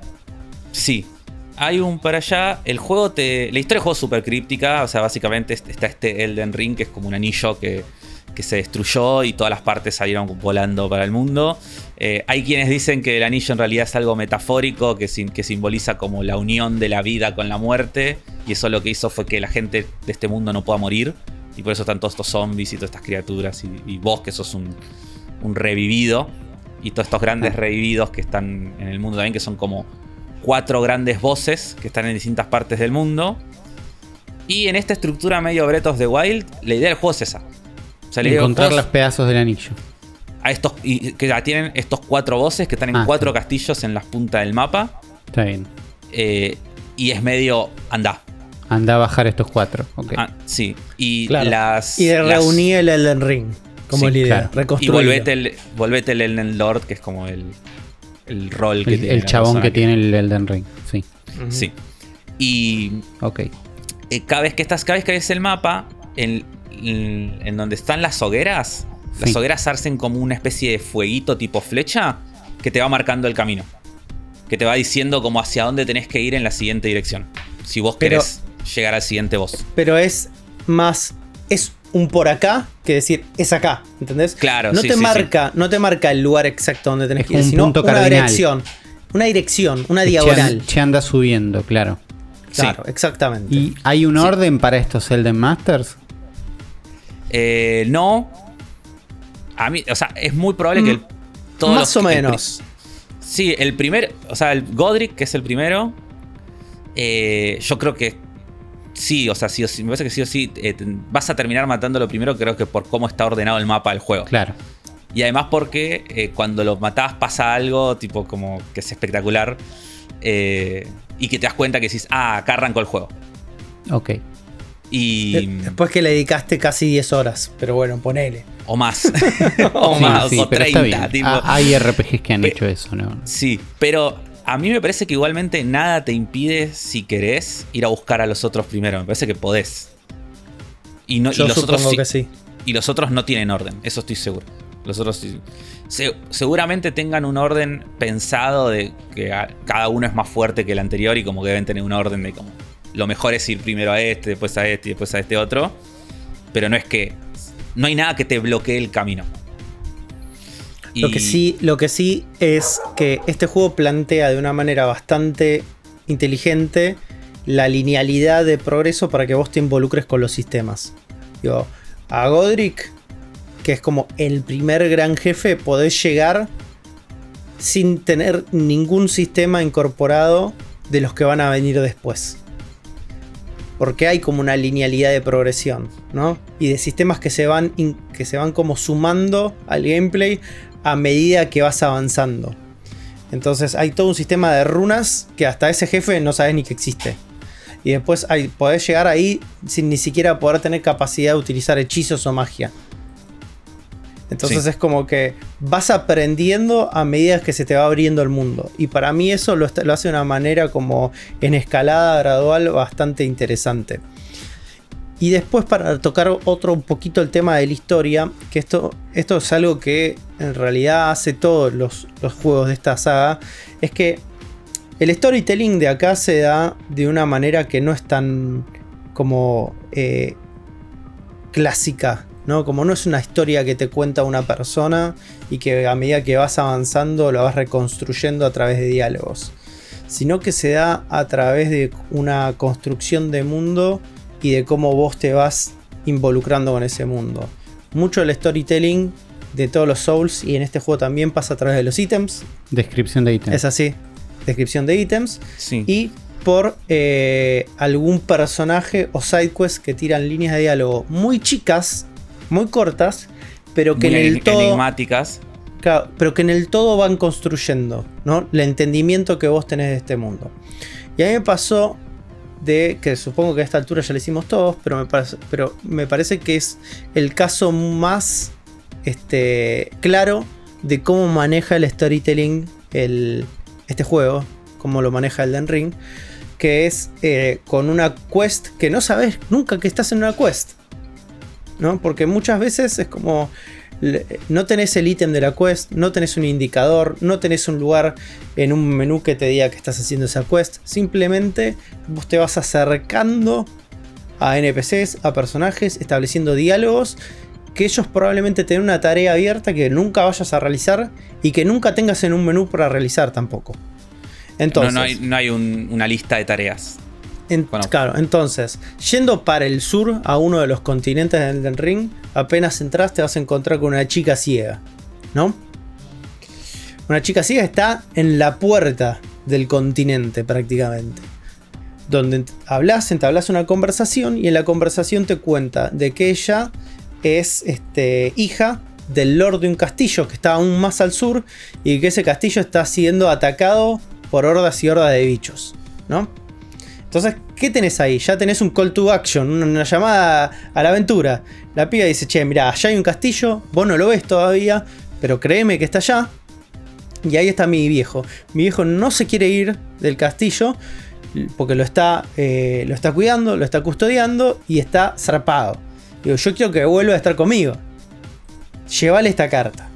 Sí. En ningún momento- to- todavía no fui la carta del padre. Llevo como 40 horas de juego. Lo tengo todo el tiempo pensando y dije, algún día voy a ir acá. Te voy a spoilear esta, esta, esta Dale, misión en, su, no en su totalidad. En su totalidad porque ilustra muy bien. Te da una, una carta. La carta está como en los key items. Ni idea, ni me fijé, no me aparece. Está tan abajo de las prioridades del juego eso que pasa totalmente desapercibido. Pero ¿qué pasa? A mí ya me, ya me generó una duda de este juego. Digo, hay un castillo acá atrás. Tengo que seguir. Cabaleás, vas con todo, seguís el camino, te encontrás con un montón de cosas en el medio, ¿eh? Con un montón. Con zombies, con eh, fantasmas, con gigantes, con un troll gigante. Y de repente llegas al castillo, ¿no? Y cuando estás llegando al castillo, de repente ves que algo se alza en la lejanía. Es un robot gigante, Uli, lo que se alza en la ok, lejanía. que lo pongan en la tapa. El robot gigante tiene un arco y una flecha que tienen el tamaño del obelisco. Y te lo tira. Y vos ahí tenés que ir esquivando como un campeón. Llegás ahí, te empezás a pelear con el robot gigante. Lamentablemente no, este juego no es el Dragon's Dogma, entonces no te podés subir al dragón gigante para atacarlo de arriba. Cosa que en el Dragon Dogma se se hace. Podrías. Eso porque tiene, porque tiene un, co- un combate que es superior. Pero bueno, esa es otra, Dogma. Esa es, esa es otra discusión para tener otro día. Te peleas, entras al castillo, ¿no? Y el castillo está lleno de monstruos, Uri. Lleno de monstruos. Te empezás a, a- a matar con este monstruo, con el otro. Llegás a un lugar donde hay una hoguera de monstruos, ¿viste? Como muy zarpado. Y yo recorría, recorría, recorría. Mid-level boss fight, ¿no? Ahí en medio del castillo. Con un monstruo bastante grande. Y ¿dónde carajo está el padre acá? Si esto está lleno de monstruos. No lo encuentro más. Ahí es donde entra, en una situación mucho de nivel, mucho más chica, mucho más contenida, una idea de cómo funciona el diseño de niveles de acá. Que es tangencial. Te vas a tener que mover por distintos lados. Hay lugares donde no crees que hay una ruta, que en realidad la hay. ¿eh? Usa la cabeza, pensá, mirá también, presta atención, porque probablemente la comunidad haya dejado alguna pista para saber cómo recorrerlo. Claro, porque está todo ese sistema también social. Como dijimos en una conversación de WhatsApp, Elden Ring es un Strand Game. Es un Strand Game, sí, sí. Elden Ring es un Strand Game. No tiene todo este componente social de apoyo de gente que tratando de ayudarte a completar el juego. y de memes internos a esta altura. Yo te juro que la estoy pasando. Eh, a esta altura ya creo que la estoy pasando. No por el juego, por el juego sea no, no sea bueno, eh, pero la estoy pasando igual de bien con los, con los mensajes de la gente y con toda la. El tipo, el metalenguaje que se armó alrededor de este juego. Que con. Que con el juego sí, en sí. Me, está- me Exacto. hacen reír mucho. Todos los memes y todos los comentarios. Onda, porque vos tenés un sistema de mensajes prefijados que no es, o sea, es si bien son un montón de opciones, no es infinito. Y entonces la gente encontró como vueltas para, por ejemplo, como que no tiene todos los animales, entonces tiene solamente dog, de, per- tipo perro. Y entonces está el chiste de decirle que todo es un perro. Entonces vos te encontrás con una tortuga y le- lees el mensaje que le puso alguien que puso praise the dog. O could this be dog y cosas así. Y que ya cuando estás muy metido en el juego ya, ya te da como mucha gracia. Porque ya es como que es el. Ya es como un meme a esa altura. O- Claro, yo solo lo había visto y no lo había entendido, ponerle. Ahora te Sí. Claro. Y eso, o poner y eso el. Perdón, lo digo. Puede poner tipo bat, tipo de pero, fingers, que si lo. que si en inglés suena como. Leerlo bat fingers suena como meter el dedo en el culo. Entonces, todo el mundo deja eso. en- cuando hay tipo cadáveres o monstruos o estatuas, siempre va a ser un mensaje atrás que, di- que diga. eh, Bad Finger Hole. Tipo, es como. tipo. Entonces, nada, es muy, muy, muy gracioso. Eso, o sea, es algo del legado de, este, de los Souls, ¿no? Es algo que pasaba Sí. dentro de la comunidad. Pero también es como algo que surge en la desesperación. Y es un sentimiento con el cual te pod- podés relacionar, Uli, porque lo mismo pasaba en Death Stranding, ¿no? Como Sí. había mucha de, de unirnos en los momentos más terribles y en la desesperación. Y este Sí, juego y- tiene eso. Yo hoy, hoy veía un- una imagen que nos pasaba Afro en privado de uno de estos mensajes, ¿no? Donde este, está delante de una mina que le falta un brazo y dice try arms, bueno, no, no importa. Y yo pensaba, Sí. no hay, no me puedo imaginar un mensaje escrito en esta caja de texto que me cause gracia. Y, pero es un tema visual, es un tema de la caja de texto, entonces estoy seguro que una vez que estás adentro está buenísimo. Eh, nada, es visual lo que me pasa con este juego. Si no te gusta la estética. No me gusta la estética, no me gusta entender como ese menú. Veo ese menú y digo, no, me importa que diga adentro. Es que es el Claro. template de los Souls, Uli. Es exactamente Bueno. lo mismo. Ese, por eso. Pero volviendo un poco al relato de la historia, ¿no? Sí. Aprendiendo esto, sabes que hay muchos caminos alternativos, tangenciales, que te ayudan a recorrer. Seguir recorriendo, ve un par de notas y dice amigo más adelante. Entonces recorro el camino tangencial, veo una escalera donde antes no la había visto, bajo, me enfrento a un par de enemigos, llego a una torre y ahí estaba el padre, ¿no? Y le digo, viejo, dale, man, esto es un quilombo, andá con tu es ciega, andá con tu hija ciega. Estás sola en la mitad del camino, ¿cómo no vas a ir a- con tu hija ciega a mitad del camino? No, no, no, yo tengo el deber y por mi honor tengo que, de- de- que bancarla en este castillo. Vos si sos un pelotudo marca cañón, entonces la única opción que te queda es limpiar el castillo, ¿no? Vas ahí, peleas con el jefe y limpias el castillo. Seguís recorriendo el castillo, llegás a la zona donde está la boss fight, en una zona espectacular, donde te tenés que bajar de una torre, caminar por una costa lleno de medusas fantasmas y llegás al lugar de la boss fight, ¿no? Y cuando llega la boss fight, creo que les pasé un video, lo hice pelota. Lo hice pelota. ¿Por qué? Porque tengo unos perrini fantasmas que son lo más. ¿No? Sí. Que me ayudan ahí. Y yo después, viste, tenía una buena arma, bastante copada. ¿eh? Lo hice pelota. Digo, joya, lo logré. Vuelvo con el flaco. Le digo, flaco, solucioné todos tus problemas. ¿Ya podés volver con tu hija? Me dice, sí, gracias, macho, voy a volver con mi hija. Buenísimo. Entonces, digo, listo, solucionado. Soy el héroe de esta historia. Me voy. ¿no? Me voy, sigo con la mía. Y después, mientras estaba en el camino, digo, ¿qué onda? ¿Se habrán reencontrado estos dos? Entonces voy, me acerco de vuelta a la zona donde este, estaba la chica. Al principio, a la entrada de esta zona del continente, ¿no? En el sur de esta zona medio peninsular que hay en el mapa. Y cuando me acerco me encuentro con el peor final absoluto, No. ¿no?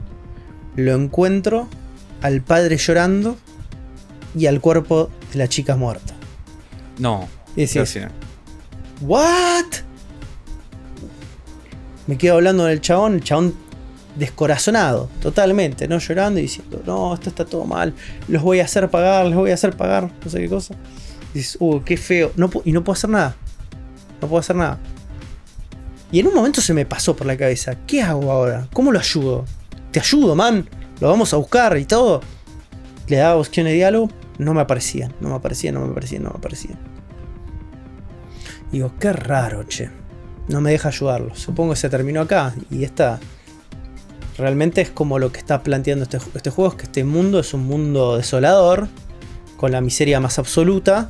Y donde toda acción buena que vos puedas llegar a tener como para cambiar este mundo va a terminar en tragedia. Y dije, la verdad, espantoso, pero bueno, así es. Así es el, el Ring. Y así son todos los Souls, ¿no? Como lúgubres y espantosos. el lugar donde nunca te gustaría estar, nunca te gustaría vivir. Me quedo con esa historia, ¿no? Palpitando, porque es una gran manera de construir un mundo. Claro. De construir la opresión de este mundo. Y de un mundo que a vista y en los momentos de silencio puede parecer espectacular y hermoso, pero que en, en- en- en el entramado social se esconden estas tragedias que por más micro que sean, en ese momento siguen existiendo. Claro. Y seguí en la mía, ¿no? Y dije, che, qué bien esto, ¿no? Como me hace sentir, si bien fue muy opresivo y todo esto, sirvió para construir la idea de cómo navegar y el cuidado que tengo que tener en este mundo. Y sigo, sigo explorando, sigo descubriendo. Y en una de mis es- exploraciones encuentro una cabaña, que la veo a la lejanía, y de repente mientras estoy cabalgando el caballo, llegando a la cabaña, el juego me desmonta automáticamente. Cuando me acerco cada vez más a la cabaña, veo un montón de cuerpos dentro de la cabaña y todos los cuerpos tienen un ítem. El ítem, cuando vos ves en un cadáver o algo, es una lucecita resplandeciente. Y había 5, 6, digo, che, hay ¿Qué un montón de ítems ahí adentro. Sí. Entonces cada vez que me acerco también me noto que hay un, checkpoint mismo ahí en, en la cabaña. Digo, bueno, esta zona debe ser una zona importante. Y cuando estoy a punto de ingresar a la cabaña, empieza a aparecer como una luz roja desde el piso. Un círculo como de sangre y empieza a crecer. Y se aparece una figura. Y yo digo, ok, me están invadiendo el juego. ¿Por qué? Porque esa es la mecánica de invasión. Se te aparece un Harry totalmente rojo y es el enemigo. ¿no? Es una persona que te invade tu partida, tu juego Sí. como para pelear contra vos. Porque tiene obviamente este componente de versus, de duelos, que tiene también todo su meta. Absolutamente tiene su meta en sí mismo. Igual- igualmente, eh, aclaración para los que estén escuchando esto y todavía no jugaron el juego.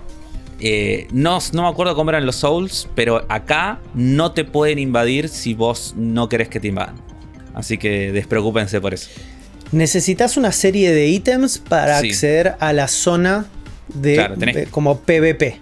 ¿no? Claro, y tenés que dejarlo vos, vos tenés que dejar el círculo de invocación para que, para que, que peleen con vos, digo, pero no, no es que. En los Souls me parece que era que vos estabas así dando vueltas y de repente te podía aparecer un chabón de la nada. Acá no. En el, en el Demon Soul sí. Te aparecía de la nada y te atacaba Sí. de una. Acá vos tenés que tener como cierto consenso, ¿viste? Eh, como para Sí. permitir que eso. Más adelante, esos ítems los vas a necesitar para otros aspectos también de la historia, que los vas a tener que recibir y todo. Y vas a tener que hacer una serie de invasiones. Le- El, juego en algún momento te invita a invadir el juego de los demás. Eh, y aparte, vos podés tener una serie de ítems que te ayudan durante las invasiones. Vos podés tener un ítem que convoca gente para que te venga a ayudar cuando tenés una invasión. Entonces, podés convocar hasta dos personas más. Entonces, cuando te cae un invasor, automáticamente, si vos tenés ese ítem, te aparecen dos personas más. Pero esas dos personas previamente tienen que tener un segundo ítem que es para que te puedan reclutar. Entonces, es como que es mucho más complejo, ¿no? Como si querés ser de ayuda, tenés que tener este ítem. Yo tengo los Claro. ítems. Entonces, de vez en cuando a mí me convocan para cuando cae una inv- una invasión. Y, Y está divertido eso, porque te cambia un poco el ritmo del juego y aparte sentís que estás aportando algo, ¿no? Porque a mí cuando me invaden, te da midito. Te da Sí. midito. Entonces de repente saber que tenés gente que te quiere ayudar está bueno. Pero bueno, yo estaba en ese momento digo, bueno, me están invadiendo. Mi experiencia con los Souls es que me están invadiendo. Pero cuando leo con más profundidad me doy cuenta que no. Era un NPC. Era Edgar. Era el padre de la piba. Que se había Mm. convertido como una especie de invasor, ¿no? Y se había vuelto loco. Y había matado a todos los que en realidad habían matado a la hija. Los cadáveres que ahí dentro eran los asesinos de la hija. Ok. Y el juego te pone en una posición donde te tenés que pelear con el chabón y matarlo. Sí o sí. Pues si no, no te deja en paz. Si no, no puedes ir a ese lugar de vuelta porque te va a estar persiguiendo. Y le suma una capa más de desesperación, de tristeza y de cosa lúgubre y opresiva al juego. Que es Claro. ese chabón que era bueno, este mundo lo volvió loco y lo tenés que matar. Y para mí todo el relato que hizo de una historia muy chica que no tiene ningún tipo de injerencia en la historia general del juego la ejecuta de una manera totalmente orgánica, donde el foco siempre está en la mecánica principal de este juego que a pesar de que todo el mundo me va a decir lo contrario, me va a decir es el combate, es la dificultad, es el descubrimiento. Sí, es la, exploración. Está puesto en eso. Y vos vas entendiendo también mecánicas particulares del juego, eh, sistemas, a través de, este, de esta exploración y de este descubrimiento. Y, y aparte, y aparte, con una cuota de narrativa encima. Y una narrativa orgánica. Pareció fantástico en ese momento. En, cuanto a la exploración, eh, yo eh, una de las mayores ganas que tenía de jugar este juego antes de que saliera era porque prometían y se decían y yo tenía la sensación también de que iba a ser el juego que mejor tomara los aprendizajes de Breath of the Wild y de cierta forma continuara ese camino. Y, y la realidad es que es así. O sea, lo estoy jugando y las sensaciones que te genera el juego yo no las había tenido desde Breath of the Wild. Es, realmente sentirse que estás en un mundo de verdad, no estás en un mapa de un videojuego. Eh, y que estás explorando y que, y que realmente estás yendo a lugares porque visualmente esos lugares te atraen, te generan algo que vos decís, o sea, está construido con el mismo sistema el mundo del sistema de triángulos y de vistas y eso que habíamos hablado y visto en Breath of the Wild. Eh, acá funciona igual. O sea, vos estás así y ves y en el mismo, en la misma cámara, en el mismo enfoque, todo el tiempo hay algo que te va a llamar la atención y que te vas a decir, uy, voy a ir acá a ver qué es esto que está acá a lo lejos. Y cuando vas, siempre, pero siempre te vas a encontrar con algo interesante. Ya sean enemigos, ya sea un ítem, ya sea un mini dungeon, ya sea un secreto. Algo siempre va a haber y prácticamente es un juego gigante en donde la realidad es que el 90% del contenido es opcional. Es literalmente opcional. Si vos querés, todo esto no lo haces porque no es lo que necesitas para terminar el juego. Todo está ahí para que vos explores y encuentres a tu manera. Y está lleno de cosas eh, gigantes o súper trabajadas que son re difíciles de, encontrar y re difíciles también de no verlas, de seguir de largo y cosas que en otro juego decís, eh, los desarrolladores dirán, no, bueno, pero me tomé todo el trabajo haciendo este boss o haciendo este dungeon o lo que sea, voy a poner una flecha gigante y un indicador gigante de que venga acá porque quiero que la gente lo encuentre. Y acá es como que a los chavales de Front Software no les importa. Es como, vos de repente estás dando vueltas, encontraste una casa perdida en el medio del bosque, eh, te metiste y un ascensor gigante, bajás y de repente estás en un mundo subterráneo falopa hermoso y gigante con todos enemigos que nunca viste y, y, nada, es un lugar en el que podrías no haber entrado nunca tranquilamente y que lo encontraste el juego, El juego sigue teniendo ese hermetismo absoluto, como para, para no explicar absolutamente nada. Me parece que en este caso le funciona muchísimo mejor por la propuesta de mundo abierto. 100%. 100%. Porque parte de ese hermetismo se va desvelando a medida que exploras. Claro. Y eso, eso es súper, súper interesante. Y es cierto, es cierto, este juego no podría ser o no podría existir sin todo el recorrido que se tomó con Breath of the Wild, ¿no? Pero a su vez son juegos muy distintos. Sí, sí, extremadamente sí. A, a nivel gameplay son totalmente distintos. Este es bien RPG, crunchy, no, no es un juego sistémico como Breath of the Wild, digo, no, es, como es el gameplay de un Souls en, un esquema de mundo abierto, cuando en el Breath of the Wild tenés otra profundidad a nivel físicas, a, nivel, movimiento. movimiento exactamente. Sí, sí, sí. Y, de la manera en la cual recorres el mundo son categóricamente distintas también. Y cómo interactúas con el mundo también. Eh, una. Otras cosas que también pasando, ¿no? Cosas que hacen más accesible el juego. Una las mencionaste también. Es. Eh, ahora tenés lo que llaman. Eh, como Ashes, of Soul o Soul of Ashes. Que son básicamente estas invocaciones. Puedes invocar eh, criaturas o monstruos. Como si fuera un Pokémon. Vas encontrando a lo largo del juego. Generalmente como recompensa tras hacer un, un mini dungeon distintas invocaciones que te ayudan en las peleas. A cambio de maná, ¿no? Te cuesta maná invocarlas. Pero eh, acá están estos lobos que decía Juan, por ejemplo. Eh, la medusa que tanquea, que, que es la que uso yo, que es una medusa voladora, tiene una cantidad estúpida de vida, entonces sirve. No, no hace nada de daño, pero no la bajan más, entonces es como que sirve para que tanquee. Eh, nada, hay unos esqueletos, hay unos magos, es como que hay un montón. Y estas invocaciones te recontra sirven y te recontra ayudan para, para las peleas, sobre todo para los bosses. Eh, y si las invocas con una campanita que hace tin tin tin cuando tirás. Y por eso hay un meme hermoso de, los fundamentalistas de Dark Souls llorando. Diciendo no sé las invocaciones porque estás chiteando. Y el otro lado el chabón con cara de chat y con la campanita que hace ding ding y todo. Y todas las invocaciones también con caras de chat. Es hermoso, lo amo. Em, es eso, también puedes invocar, obviamente, como esto ya venía de los Souls, a otros jugadores que también te sirve cuando estás trabado en un boss o cuando te encontrás con bosses que son dos bosses juntos, que los odio. Eh, eso no sé si todavía estoy decidiendo, me parece que no me gustan hasta ahora las peleas contra dos bosses. Em, y otra cosa que, gran novedad de este juego, también en la franquicia, que es el caballo. Que es fantástico. Amo el caballo de este juego. Primero que es un caballo que tiene doble salto. Ya, eso ya lo eleva por encima del 99% de los caballos.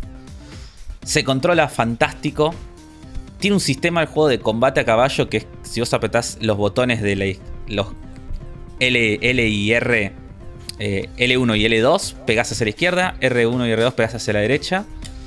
Eh, y funciona extremadamente bien. Y se siente extremadamente bien la física de los golpes y la sensación cuando pegas montado a caballo. Y el caballo es algo que no solamente te sirve para recorrer el mapa más grande y para llegar a lugares que no puedes llegar gracias a este doble salto, sino también para enfrentarte a enemigos que por ahí de otra forma serían más difíciles. Por ejemplo, los gigantes que son lentos, es mucho más fácil matarlos a caballo, que le vas girando alrededor, pegándole eh, cada tanto, que si tuvieras que estar a pie ahí a merced de los pisotones que te pueden llegar a dar. Y nada, cada vez, o sea, me encanta el control del caballo, me parece muy divertido. Incluso los enemigos que están a caballo también, otros jinetes.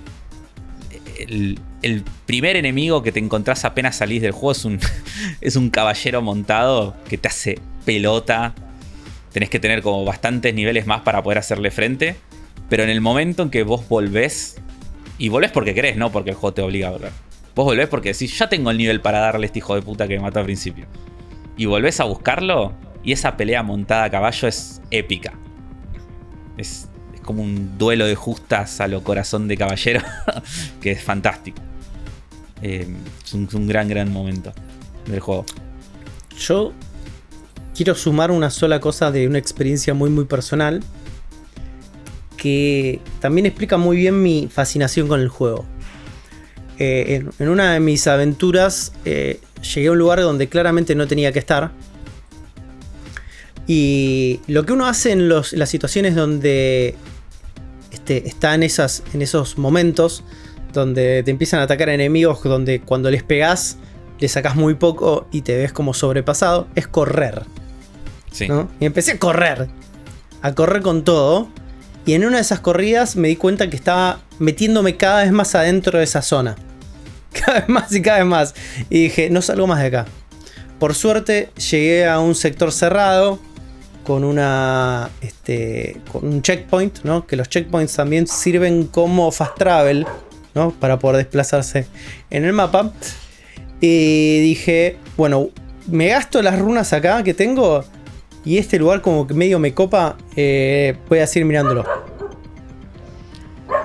seguí mirando, seguí encontrando. El lugar era un castillo abandonado también, ¿no?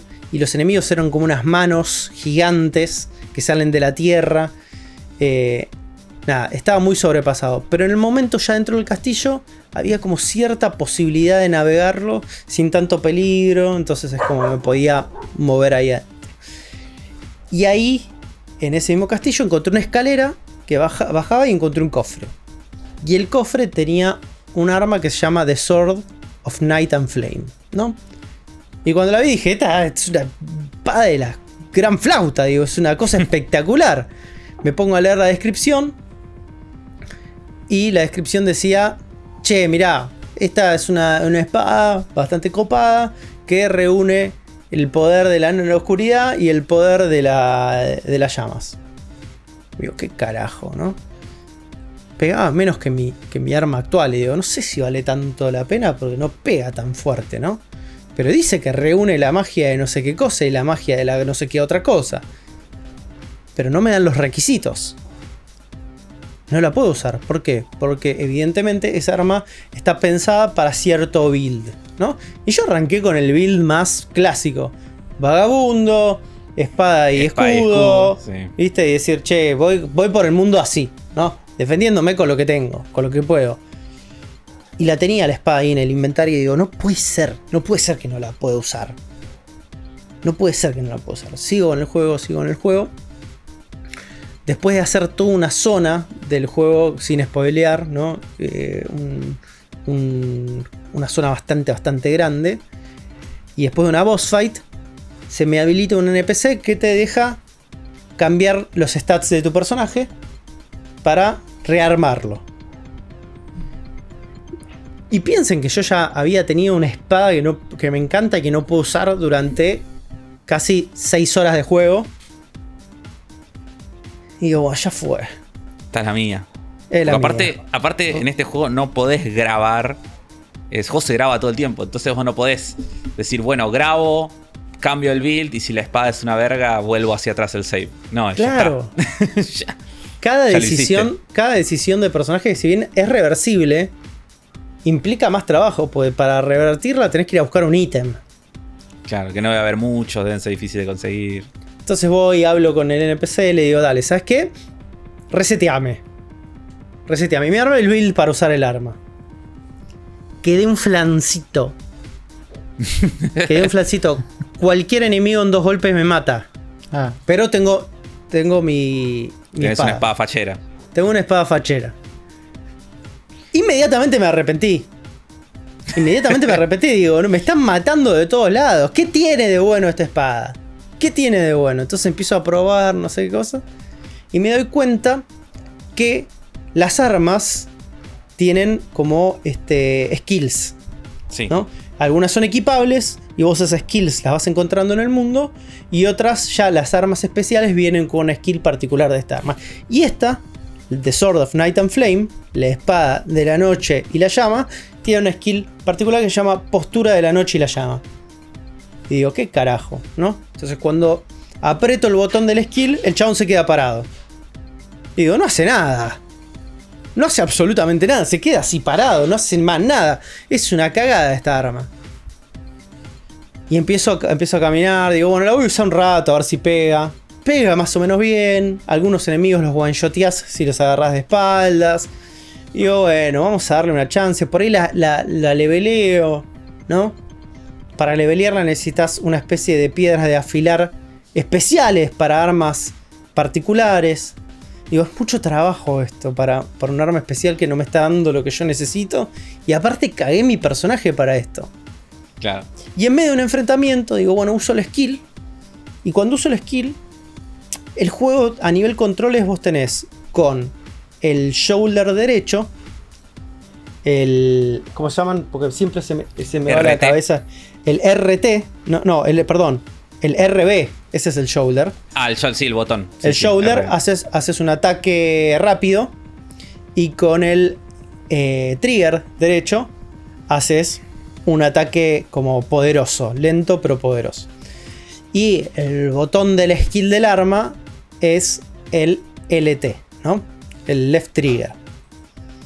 Aprieto left trigger, aprieto RB y de repente la espada empieza a cargar una energía y tira un Kamehameha gigante que asesina de un one shot al chabón que tenía delante y dije, Ah, esto, esto era lo que hacía.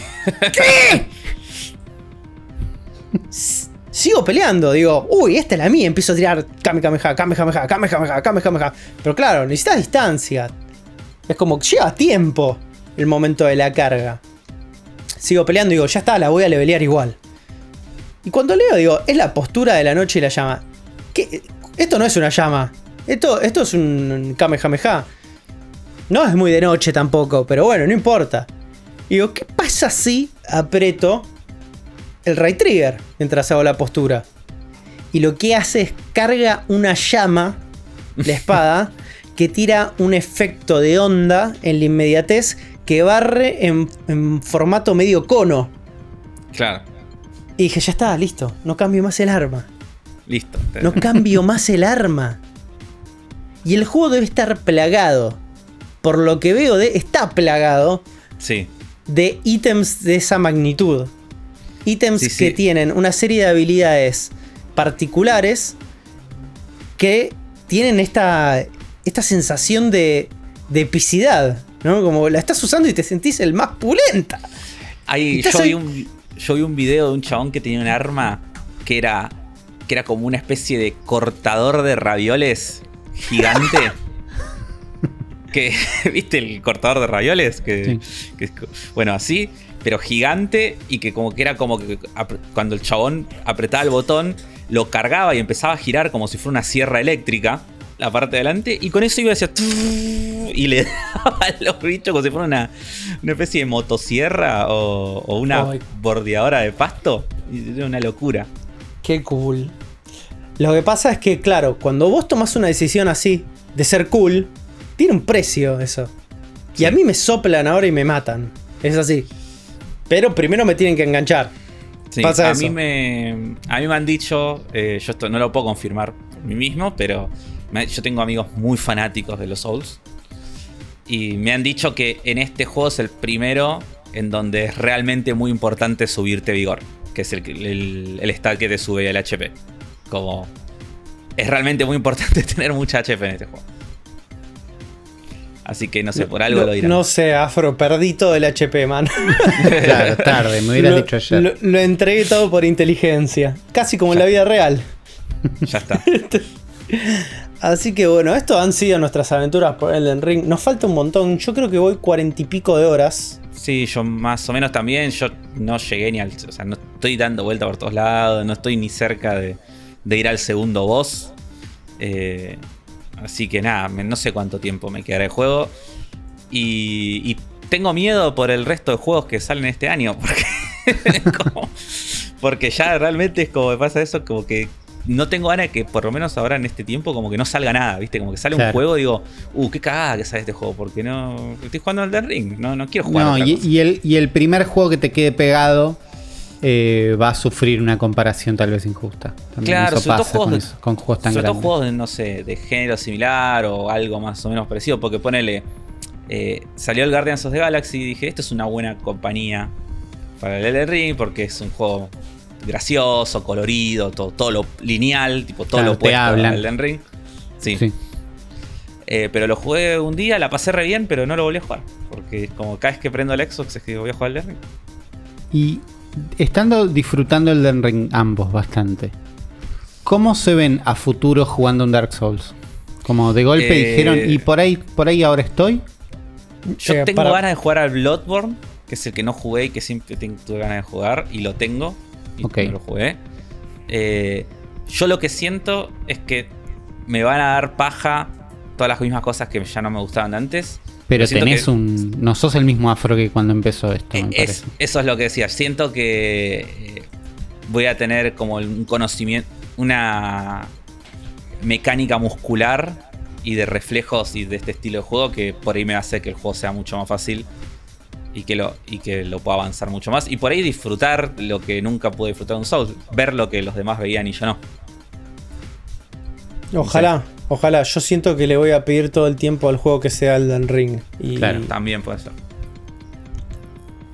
realmente no lo sé. Pero bueno, lo estoy disfrutando un montón. Eh, si tienen la posibilidad de jugarlo, los invito a que lo jueguen y vengan a hablar con nosotros y a discutirlo. Porque la verdad es que es uno de esos juegos que generan anécdotas. Y es muy difícil Sí, tener sí. juegos que generen anécdotas. Y es, Sí, probablemente son los que más valoro yo. Sí, es un gran juego para estar jugándolo al mismo tiempo que otros amigos e ir estando como comparando cosas. O incluso o, que, o jugando al mismo tiempo que la misma internet. Como digo, o sea, mi, mi feed de Twitter es puro Elden Ring. El algoritmo de Twitter como que dijo, ¿te gusta Elden Ring? Te voy a mostrar tweets del Den Ring todo el tiempo y, y la paso muy bien porque son memes muy divertidos. Como- Así que bueno, vamos a ir directamente a las noticias de Xbox. Y estas son las noticias de la semana relacionadas al mundo de los videojuegos y particularmente a lo de Xbox. Tenemos un repaso para los juegos de marzo que se vienen en la Game Pass que ya llegaron y que están por llegar. Sí, voy, vamos a hacer un repaso por esta lista. Fair Changing Tides salió el 1 de marzo, ya lo hablé en, su- en la sección anterior. Microsoft Flight Simulator para Cloud, así que si lo quieren jugar en el teléfono y viven en Estados Unidos, lo, lo pueden probar. Lightning Returns Final Fantasy XIII, el final de la trilogía de Final Fantasy XIII, que nunca jugué. Qué ¿Sabés ganas que re- recién miraba el póster de este y digo, me juego los tres. Me juego los Ah, tres. Uli, Uli, streamealos y te hago la bamba, man. tengo, una- tengo, tengo unas el- ganas de jugar los tres. Yo tengo Este yo nunca lo los tres. Porque a mí el 2 me encantó y como que el 3, eh, este como que se, como que no continúa el 2, es como que otra cosa. Y eso me O dio sea, bronca. bueno, pero pará, me sirve el dato que el 2 está bueno. el Entonces, 2 está buenísimo. Es, para mí es el mejor Final Fantasy que nadie jugó. Ok, me sirve ese Pero- dato. A mí el 1 me gustó mucho, ¿eh? Me gustó mucho. Entonces el 2 te va a encantar. Me gustó No. mucho la parte. Lo jugué hasta que se pone bueno. O hasta lo que eh, en el mundo Sí. común se conoce como el juego se pone bueno, que es cuando se abre, pasa las 20, Sí. 30 Tercer horas. disco. Tercer disco, claro. Claro, lo jugué tercer hasta ahí. disco.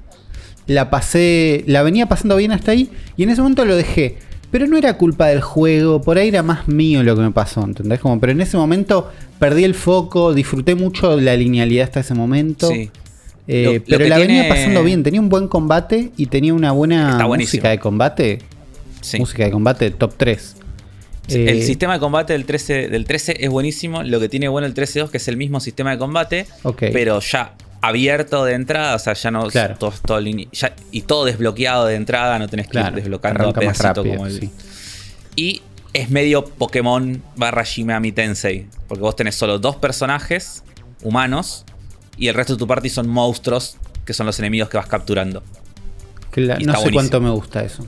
Puede estar bueno, ¿eh? No, sé a mí qué me pasa con eso.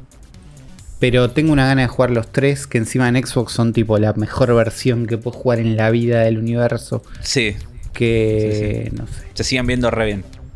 la verdad que sí. ¿Qué más tenemos? Y, el, y este Lightning Returns es medio Majora's Mask encima. De Ok. viajes en el tiempo, mecánica de. de- Mecánica sí, de tiempo, ok. sí. Bueno, Kentucky Road Zero, juego que recomiendo muchísimo. Creo que lo hablé acá en un momento, ¿no? Pero Yo creo que Juegazo. alguna vez lo hablamos acá. Eh, juegazo, eh, me encanta. Es muchas ganas. gran, gran cosa si te interesa la narrativa en los videojuegos y, y experimentación loca. Lawn Mowing Simulator, si tenés ganas de cortar el pasto.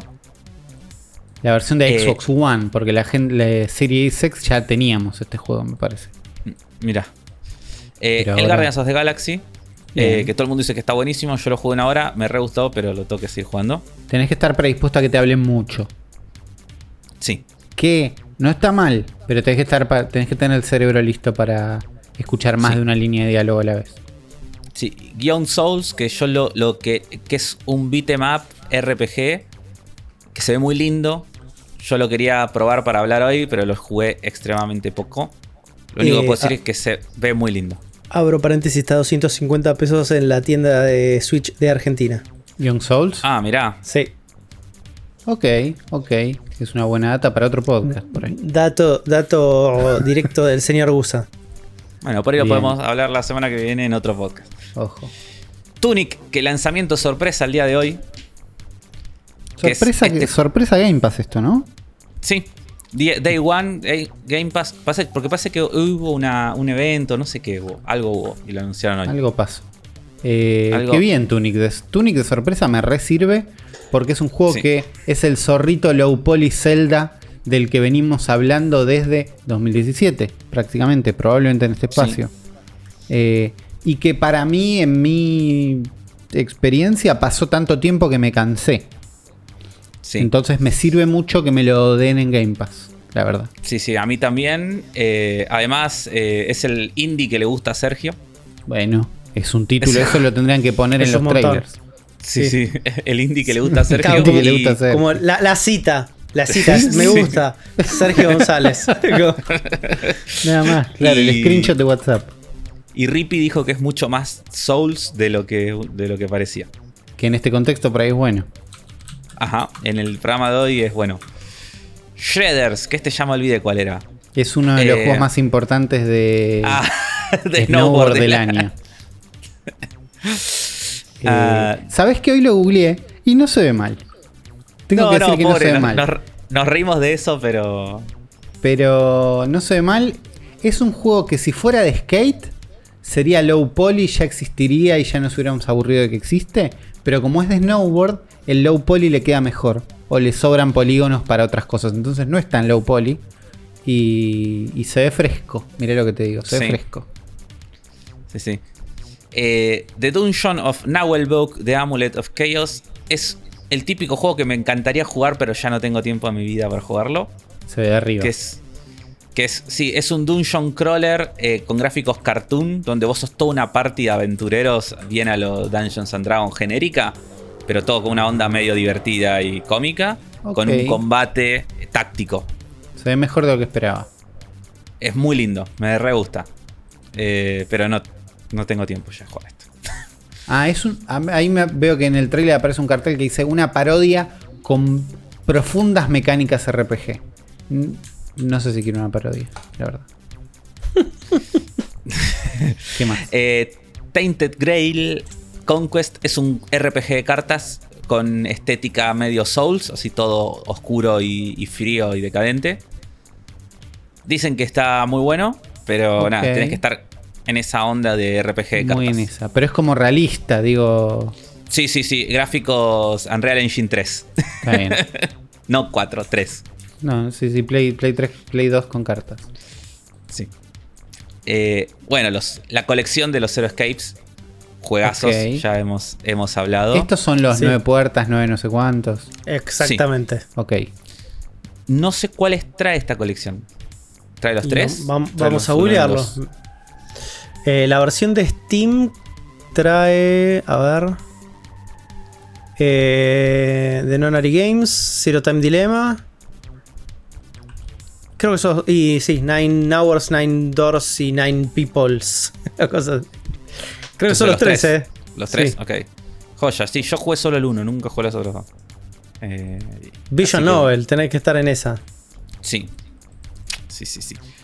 Norco, que es una aventura gráfica indie. Con gráficos pixelosos. eh, pero que medio Papers, Please, medio la estética, una cosa medio así. O medio. eh, con, medio cyberpunk también. Con un mundo medio cyberpunk. O no sé. Raro, decadente. Me, me gustó a mí lo que vi este juego del tráiler. Yo Sí, lo, lo voy a jugar. Si pones Norco Game, porque si pones Norco te aparecen bicis, se ve más Sí. lindo de lo que me imaginé con tu descripción, la verdad. No, sí, Eh. me, me gusta a mí cómo se ve. Se ve como muy de juego de PC, de Sí, aventura gráfica de PC de los 90. sí. Me gusta. Sí, Mundo Sierra. Sí, Mundo sí, muy. Gabriel Knight. Muy Sí. Gabriel Knight esa onda. Y, y Mundo I have no mouth, but I got to scream. Esos. Sí. Es como I have to scream, ahí está. Eh, Fórmula 1 2021, un juego para Sergio González. Más bien de Eh, autos. y creo que para vos también, Juan. Sí, me sirve. ¿no? Que Ah, trace me- un poquito. A ver si traza. Debería trazar, ¿no? Si no trazan en listales, ya te lo digo. Y yo quiero meter un Monza con rayos trazando, así que. Bueno. A Memoir traza. Blue. Sí. Estoy bien. eh, a Memoir Blue, próximo juego. es- tiene pinta de indie para llorar. no lo conozco, pero sí, tiene pinta de juego así, media aventura gráfica, historia interactiva para llorar. Crusader Kings 3, versión de consola acá. Este es para mí. eh, lo estoy esperando. Esto estoy esperando mucho. Esto para poder casarte con tu prima, ¿no, Afro? Sí. Eh, para poder seguir jugando Crusader Kings 3 que me encantó, pero no, no puedo jugar cosas que se controlen con un mouse. Ya no. Basta. Ya pasé esa etapa de mi vida. Dame un joystick.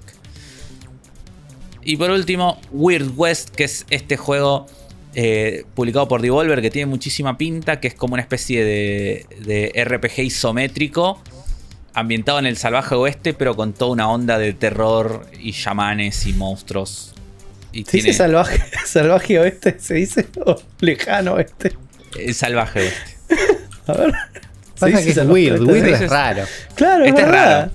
Este es raro, pero no, se dice salvaje oeste.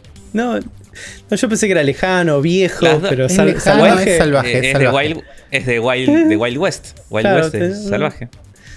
Sí, sí. No sé, nunca, nunca lo escuché traducido de esa manera, me causó como gracia. Eh, ahí Google me dice que Fórmula 1 2021 usa el mismo sistema que Gran Turismo 7, que es ray tracing para los replays, el modo foto y algunas escenas de video, pero no en el gameplay.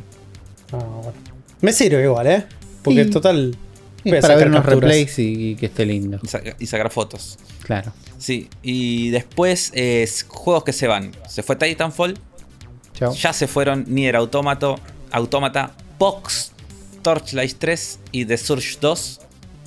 Y a fin de mes se va el Madden NFL 20, el Narita Boy y el Shadow Warrior 2. Sí.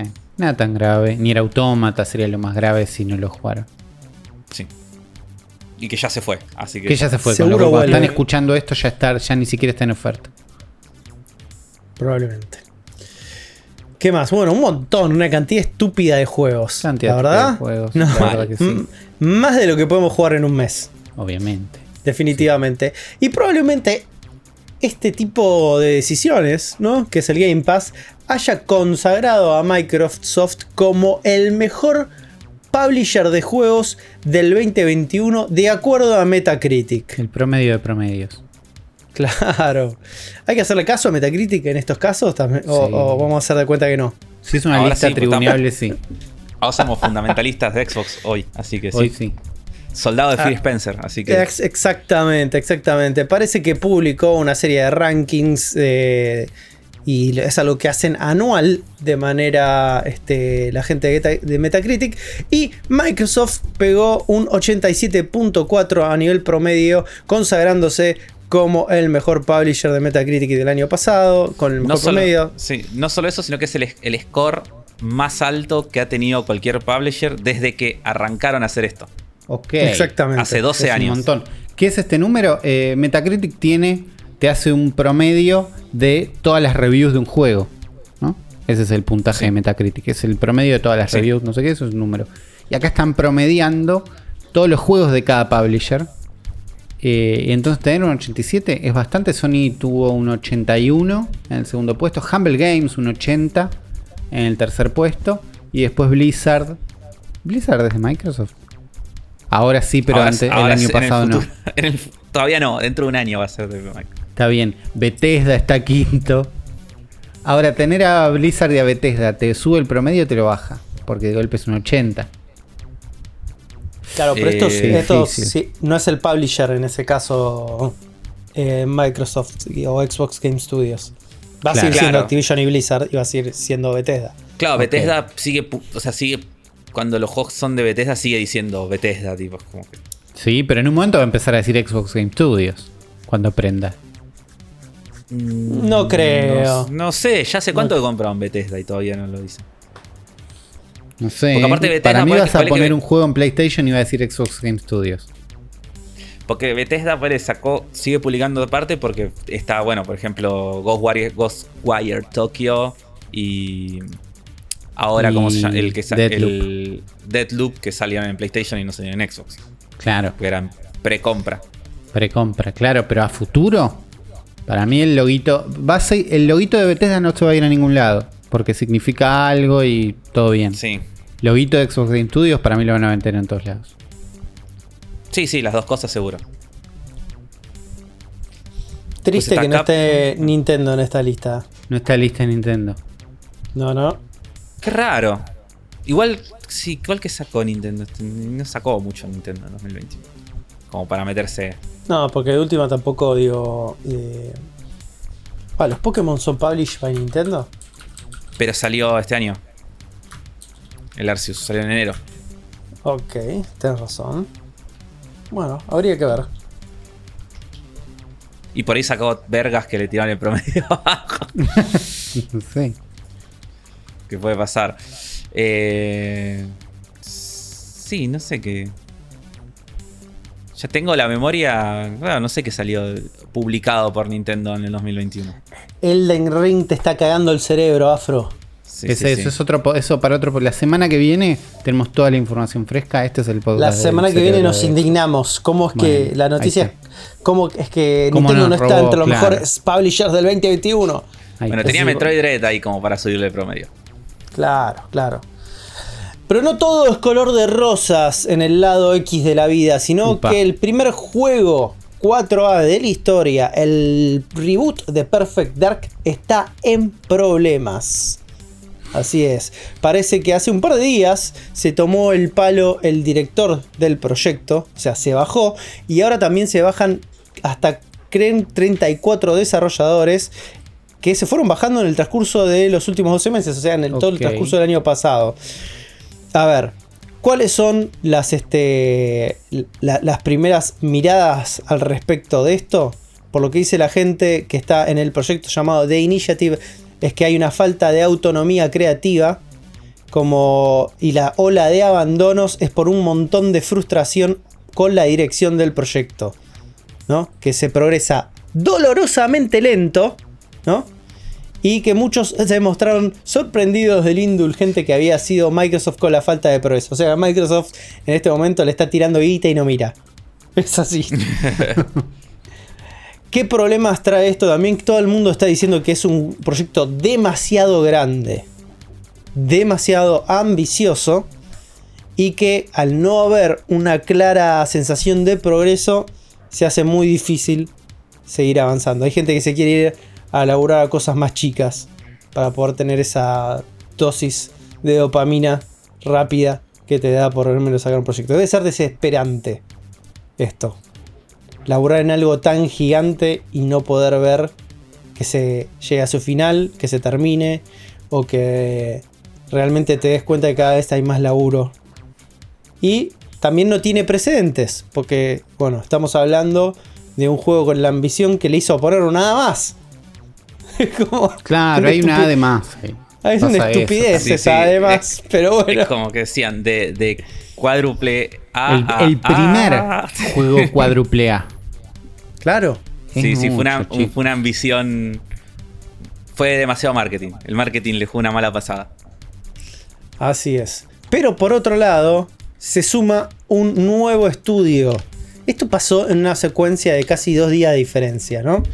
Porque eh, si bien hace relativamente poco se anunció la, bajada del director del juego, creo que fue hace dos o tres días, y este el tema de los de las renuncias fue algo que fue eh, decantando durante todo el año pasado y este mismo año se suma a su vez un nuevo estudio a venir eh, a dar una mano. El estudio que es Certain Infinity, que la verdad no sé qué, qué hicieron. Si le pegamos una Ah, los conozco. rápida. Certain Affinity. Certain Affinity, exactamente. Y se suma más. Hicieron- Transformers Online. Transformers Online, no tengo ni idea qué es eso. Nadie. Eh, no sé, porque Mira, veo supuesto- los- acá estoy viendo la Wikipedia, trabajaron en un DLC de Halo 2. Para, voy a- al último. Eh, colaboraron en el multiplayer del Doom, de Master Chief Collection, de Call of Duty Ghosts. Y trabajaron en conjunto en la remake de Halo 1 y en el Halo 4. Esas fueron todas las últimas cosas que hicieron. Es un estudio de, De ayuda. soporte. Sí, sí, sí, Es un estudio que, que no hace cosas propias. Con un peso multiplayer. Un estudio soporte con un expertise multiplayer. Entonces tenemos a The Initiative, ¿no? Sí. El estudio de donde se bajó el director y se renunció mucha gente. Tenemos a Crystal Dyna- Dynamics también, Sí. como estudio de apoyo. Y ahora un tercer estudio, ¿no? Que entendiendo un poco su recorrido, pueden llegar a ser la gente que labure la parte multiplayer y online de este juego.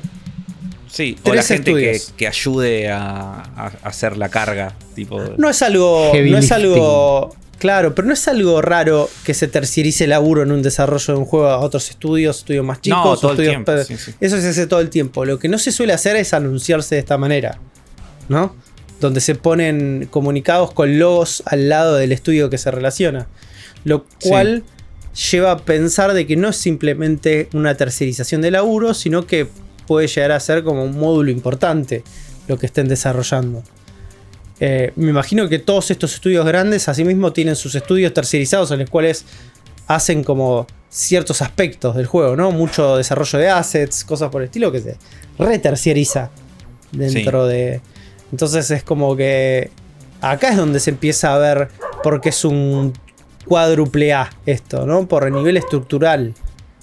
Ya. Muchas cabezas dando vueltas. Terciarización de terciarización. Y sí, yo no sé si es una terciarización esto, sino como que hay una segmentación en sí misma de cómo se está pensando el juego. De una manera donde distintos estudios van a tener distintos como instancias o módulos dentro del mismo juego. ¿eh? Puede llegar a pasar eso. No sería la primera vez donde un estudio tiene una parte online del juego y otro estudio se digo, hace la campaña de ese mismo No. juego. Ahora, siento que debe haber un montón de gente pensando en este juego, un montón de gente laburando, vemos todo lo que está pasando. Siento que al mundo no le importa si este juego sale bien o mal. ¿Entendés? Como hay una curiosidad de. Sí, vamos a ver qué pasa. Me intriga lo que dijeron cuádruple A. Pero na- nadie tiene grandes expectativas de este juego.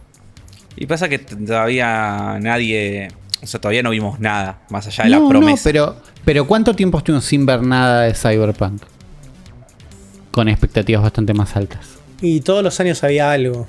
Pasa que ahí tenías la. Ahí tenías la. La promesa de.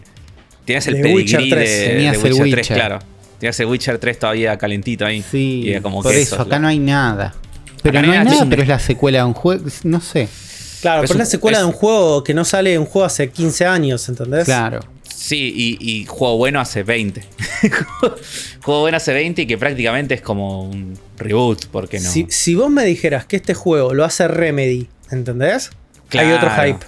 Si vos me Bueno. dijeras que este juego es de Rockstar, hay otro hype. Si vos me decís que este es un juego de Hideo Kojima, hay otro hype. Claro, acá no hay hype, Acá, acá esto es un ensamble, la promesa de, de un título delegado, ¿no? Porque, digo, es, eh, se basa en una franquicia antigua y al mismo tiempo estos estudios que si bien digo, deben tener ju- tienen juegos de renombre y todo, ninguno es una figurita como digas, lo estoy esperando un montón. Por eso, nadie está esperando nada de este juego. Que es un buen contexto para que salga un juego también. Eh, digo, Sí, sí, obvio. Si juego, por eso este juego y es fantástico, ahí cuando sale, cuando prometan el 2, ahí lo vamos a estar esperando. Pero digo, si es, si es malo, no defrauda a nadie. Eso, eso siento.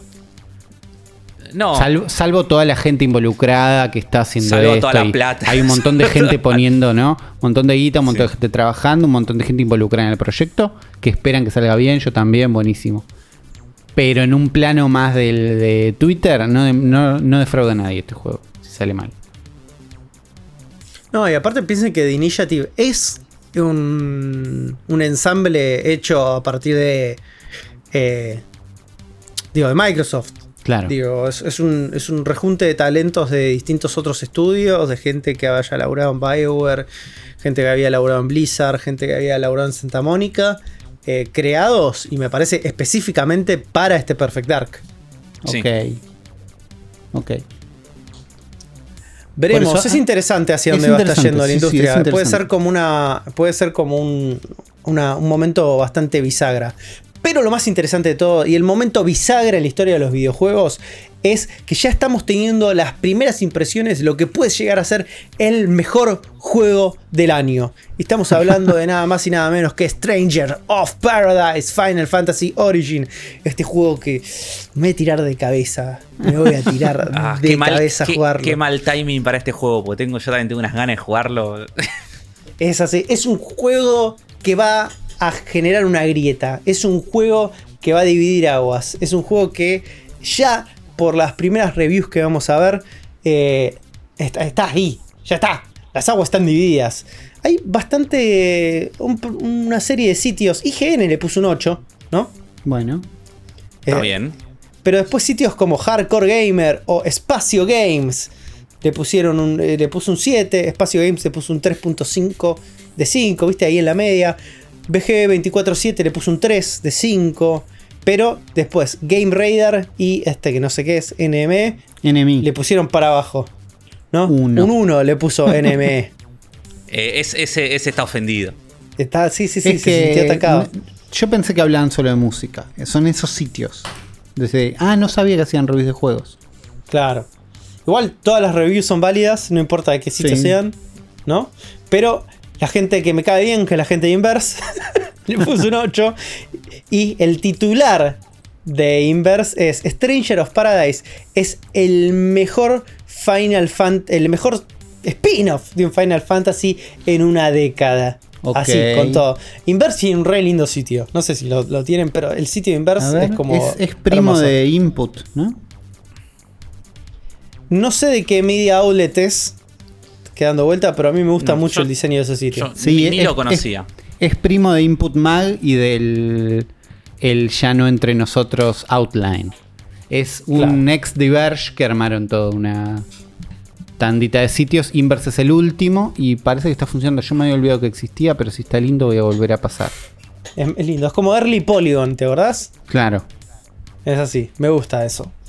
Eh, RPG fan, que le vamos a creer, si es RPG, RPG, RPG fan, No le es puso un mentira, 87.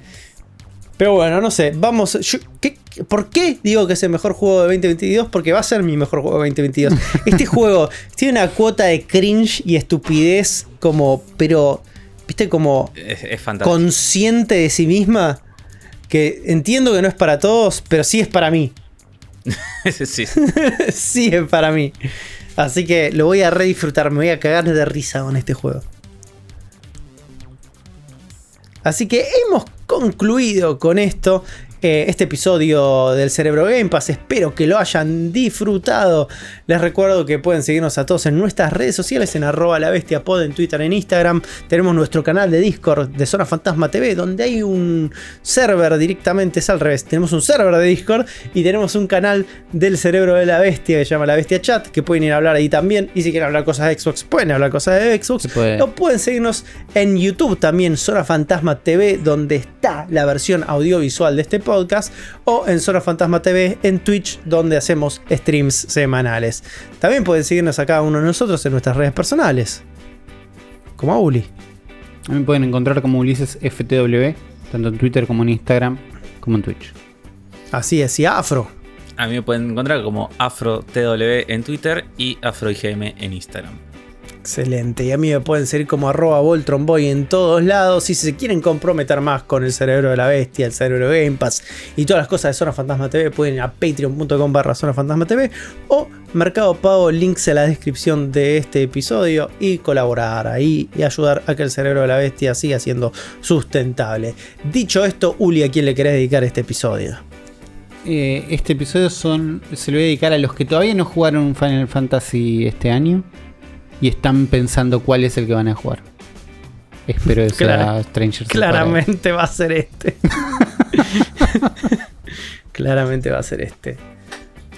Y bueno, vamos cerrando y nos encontraremos en una próxima edición de El Cerebro de Game Pass.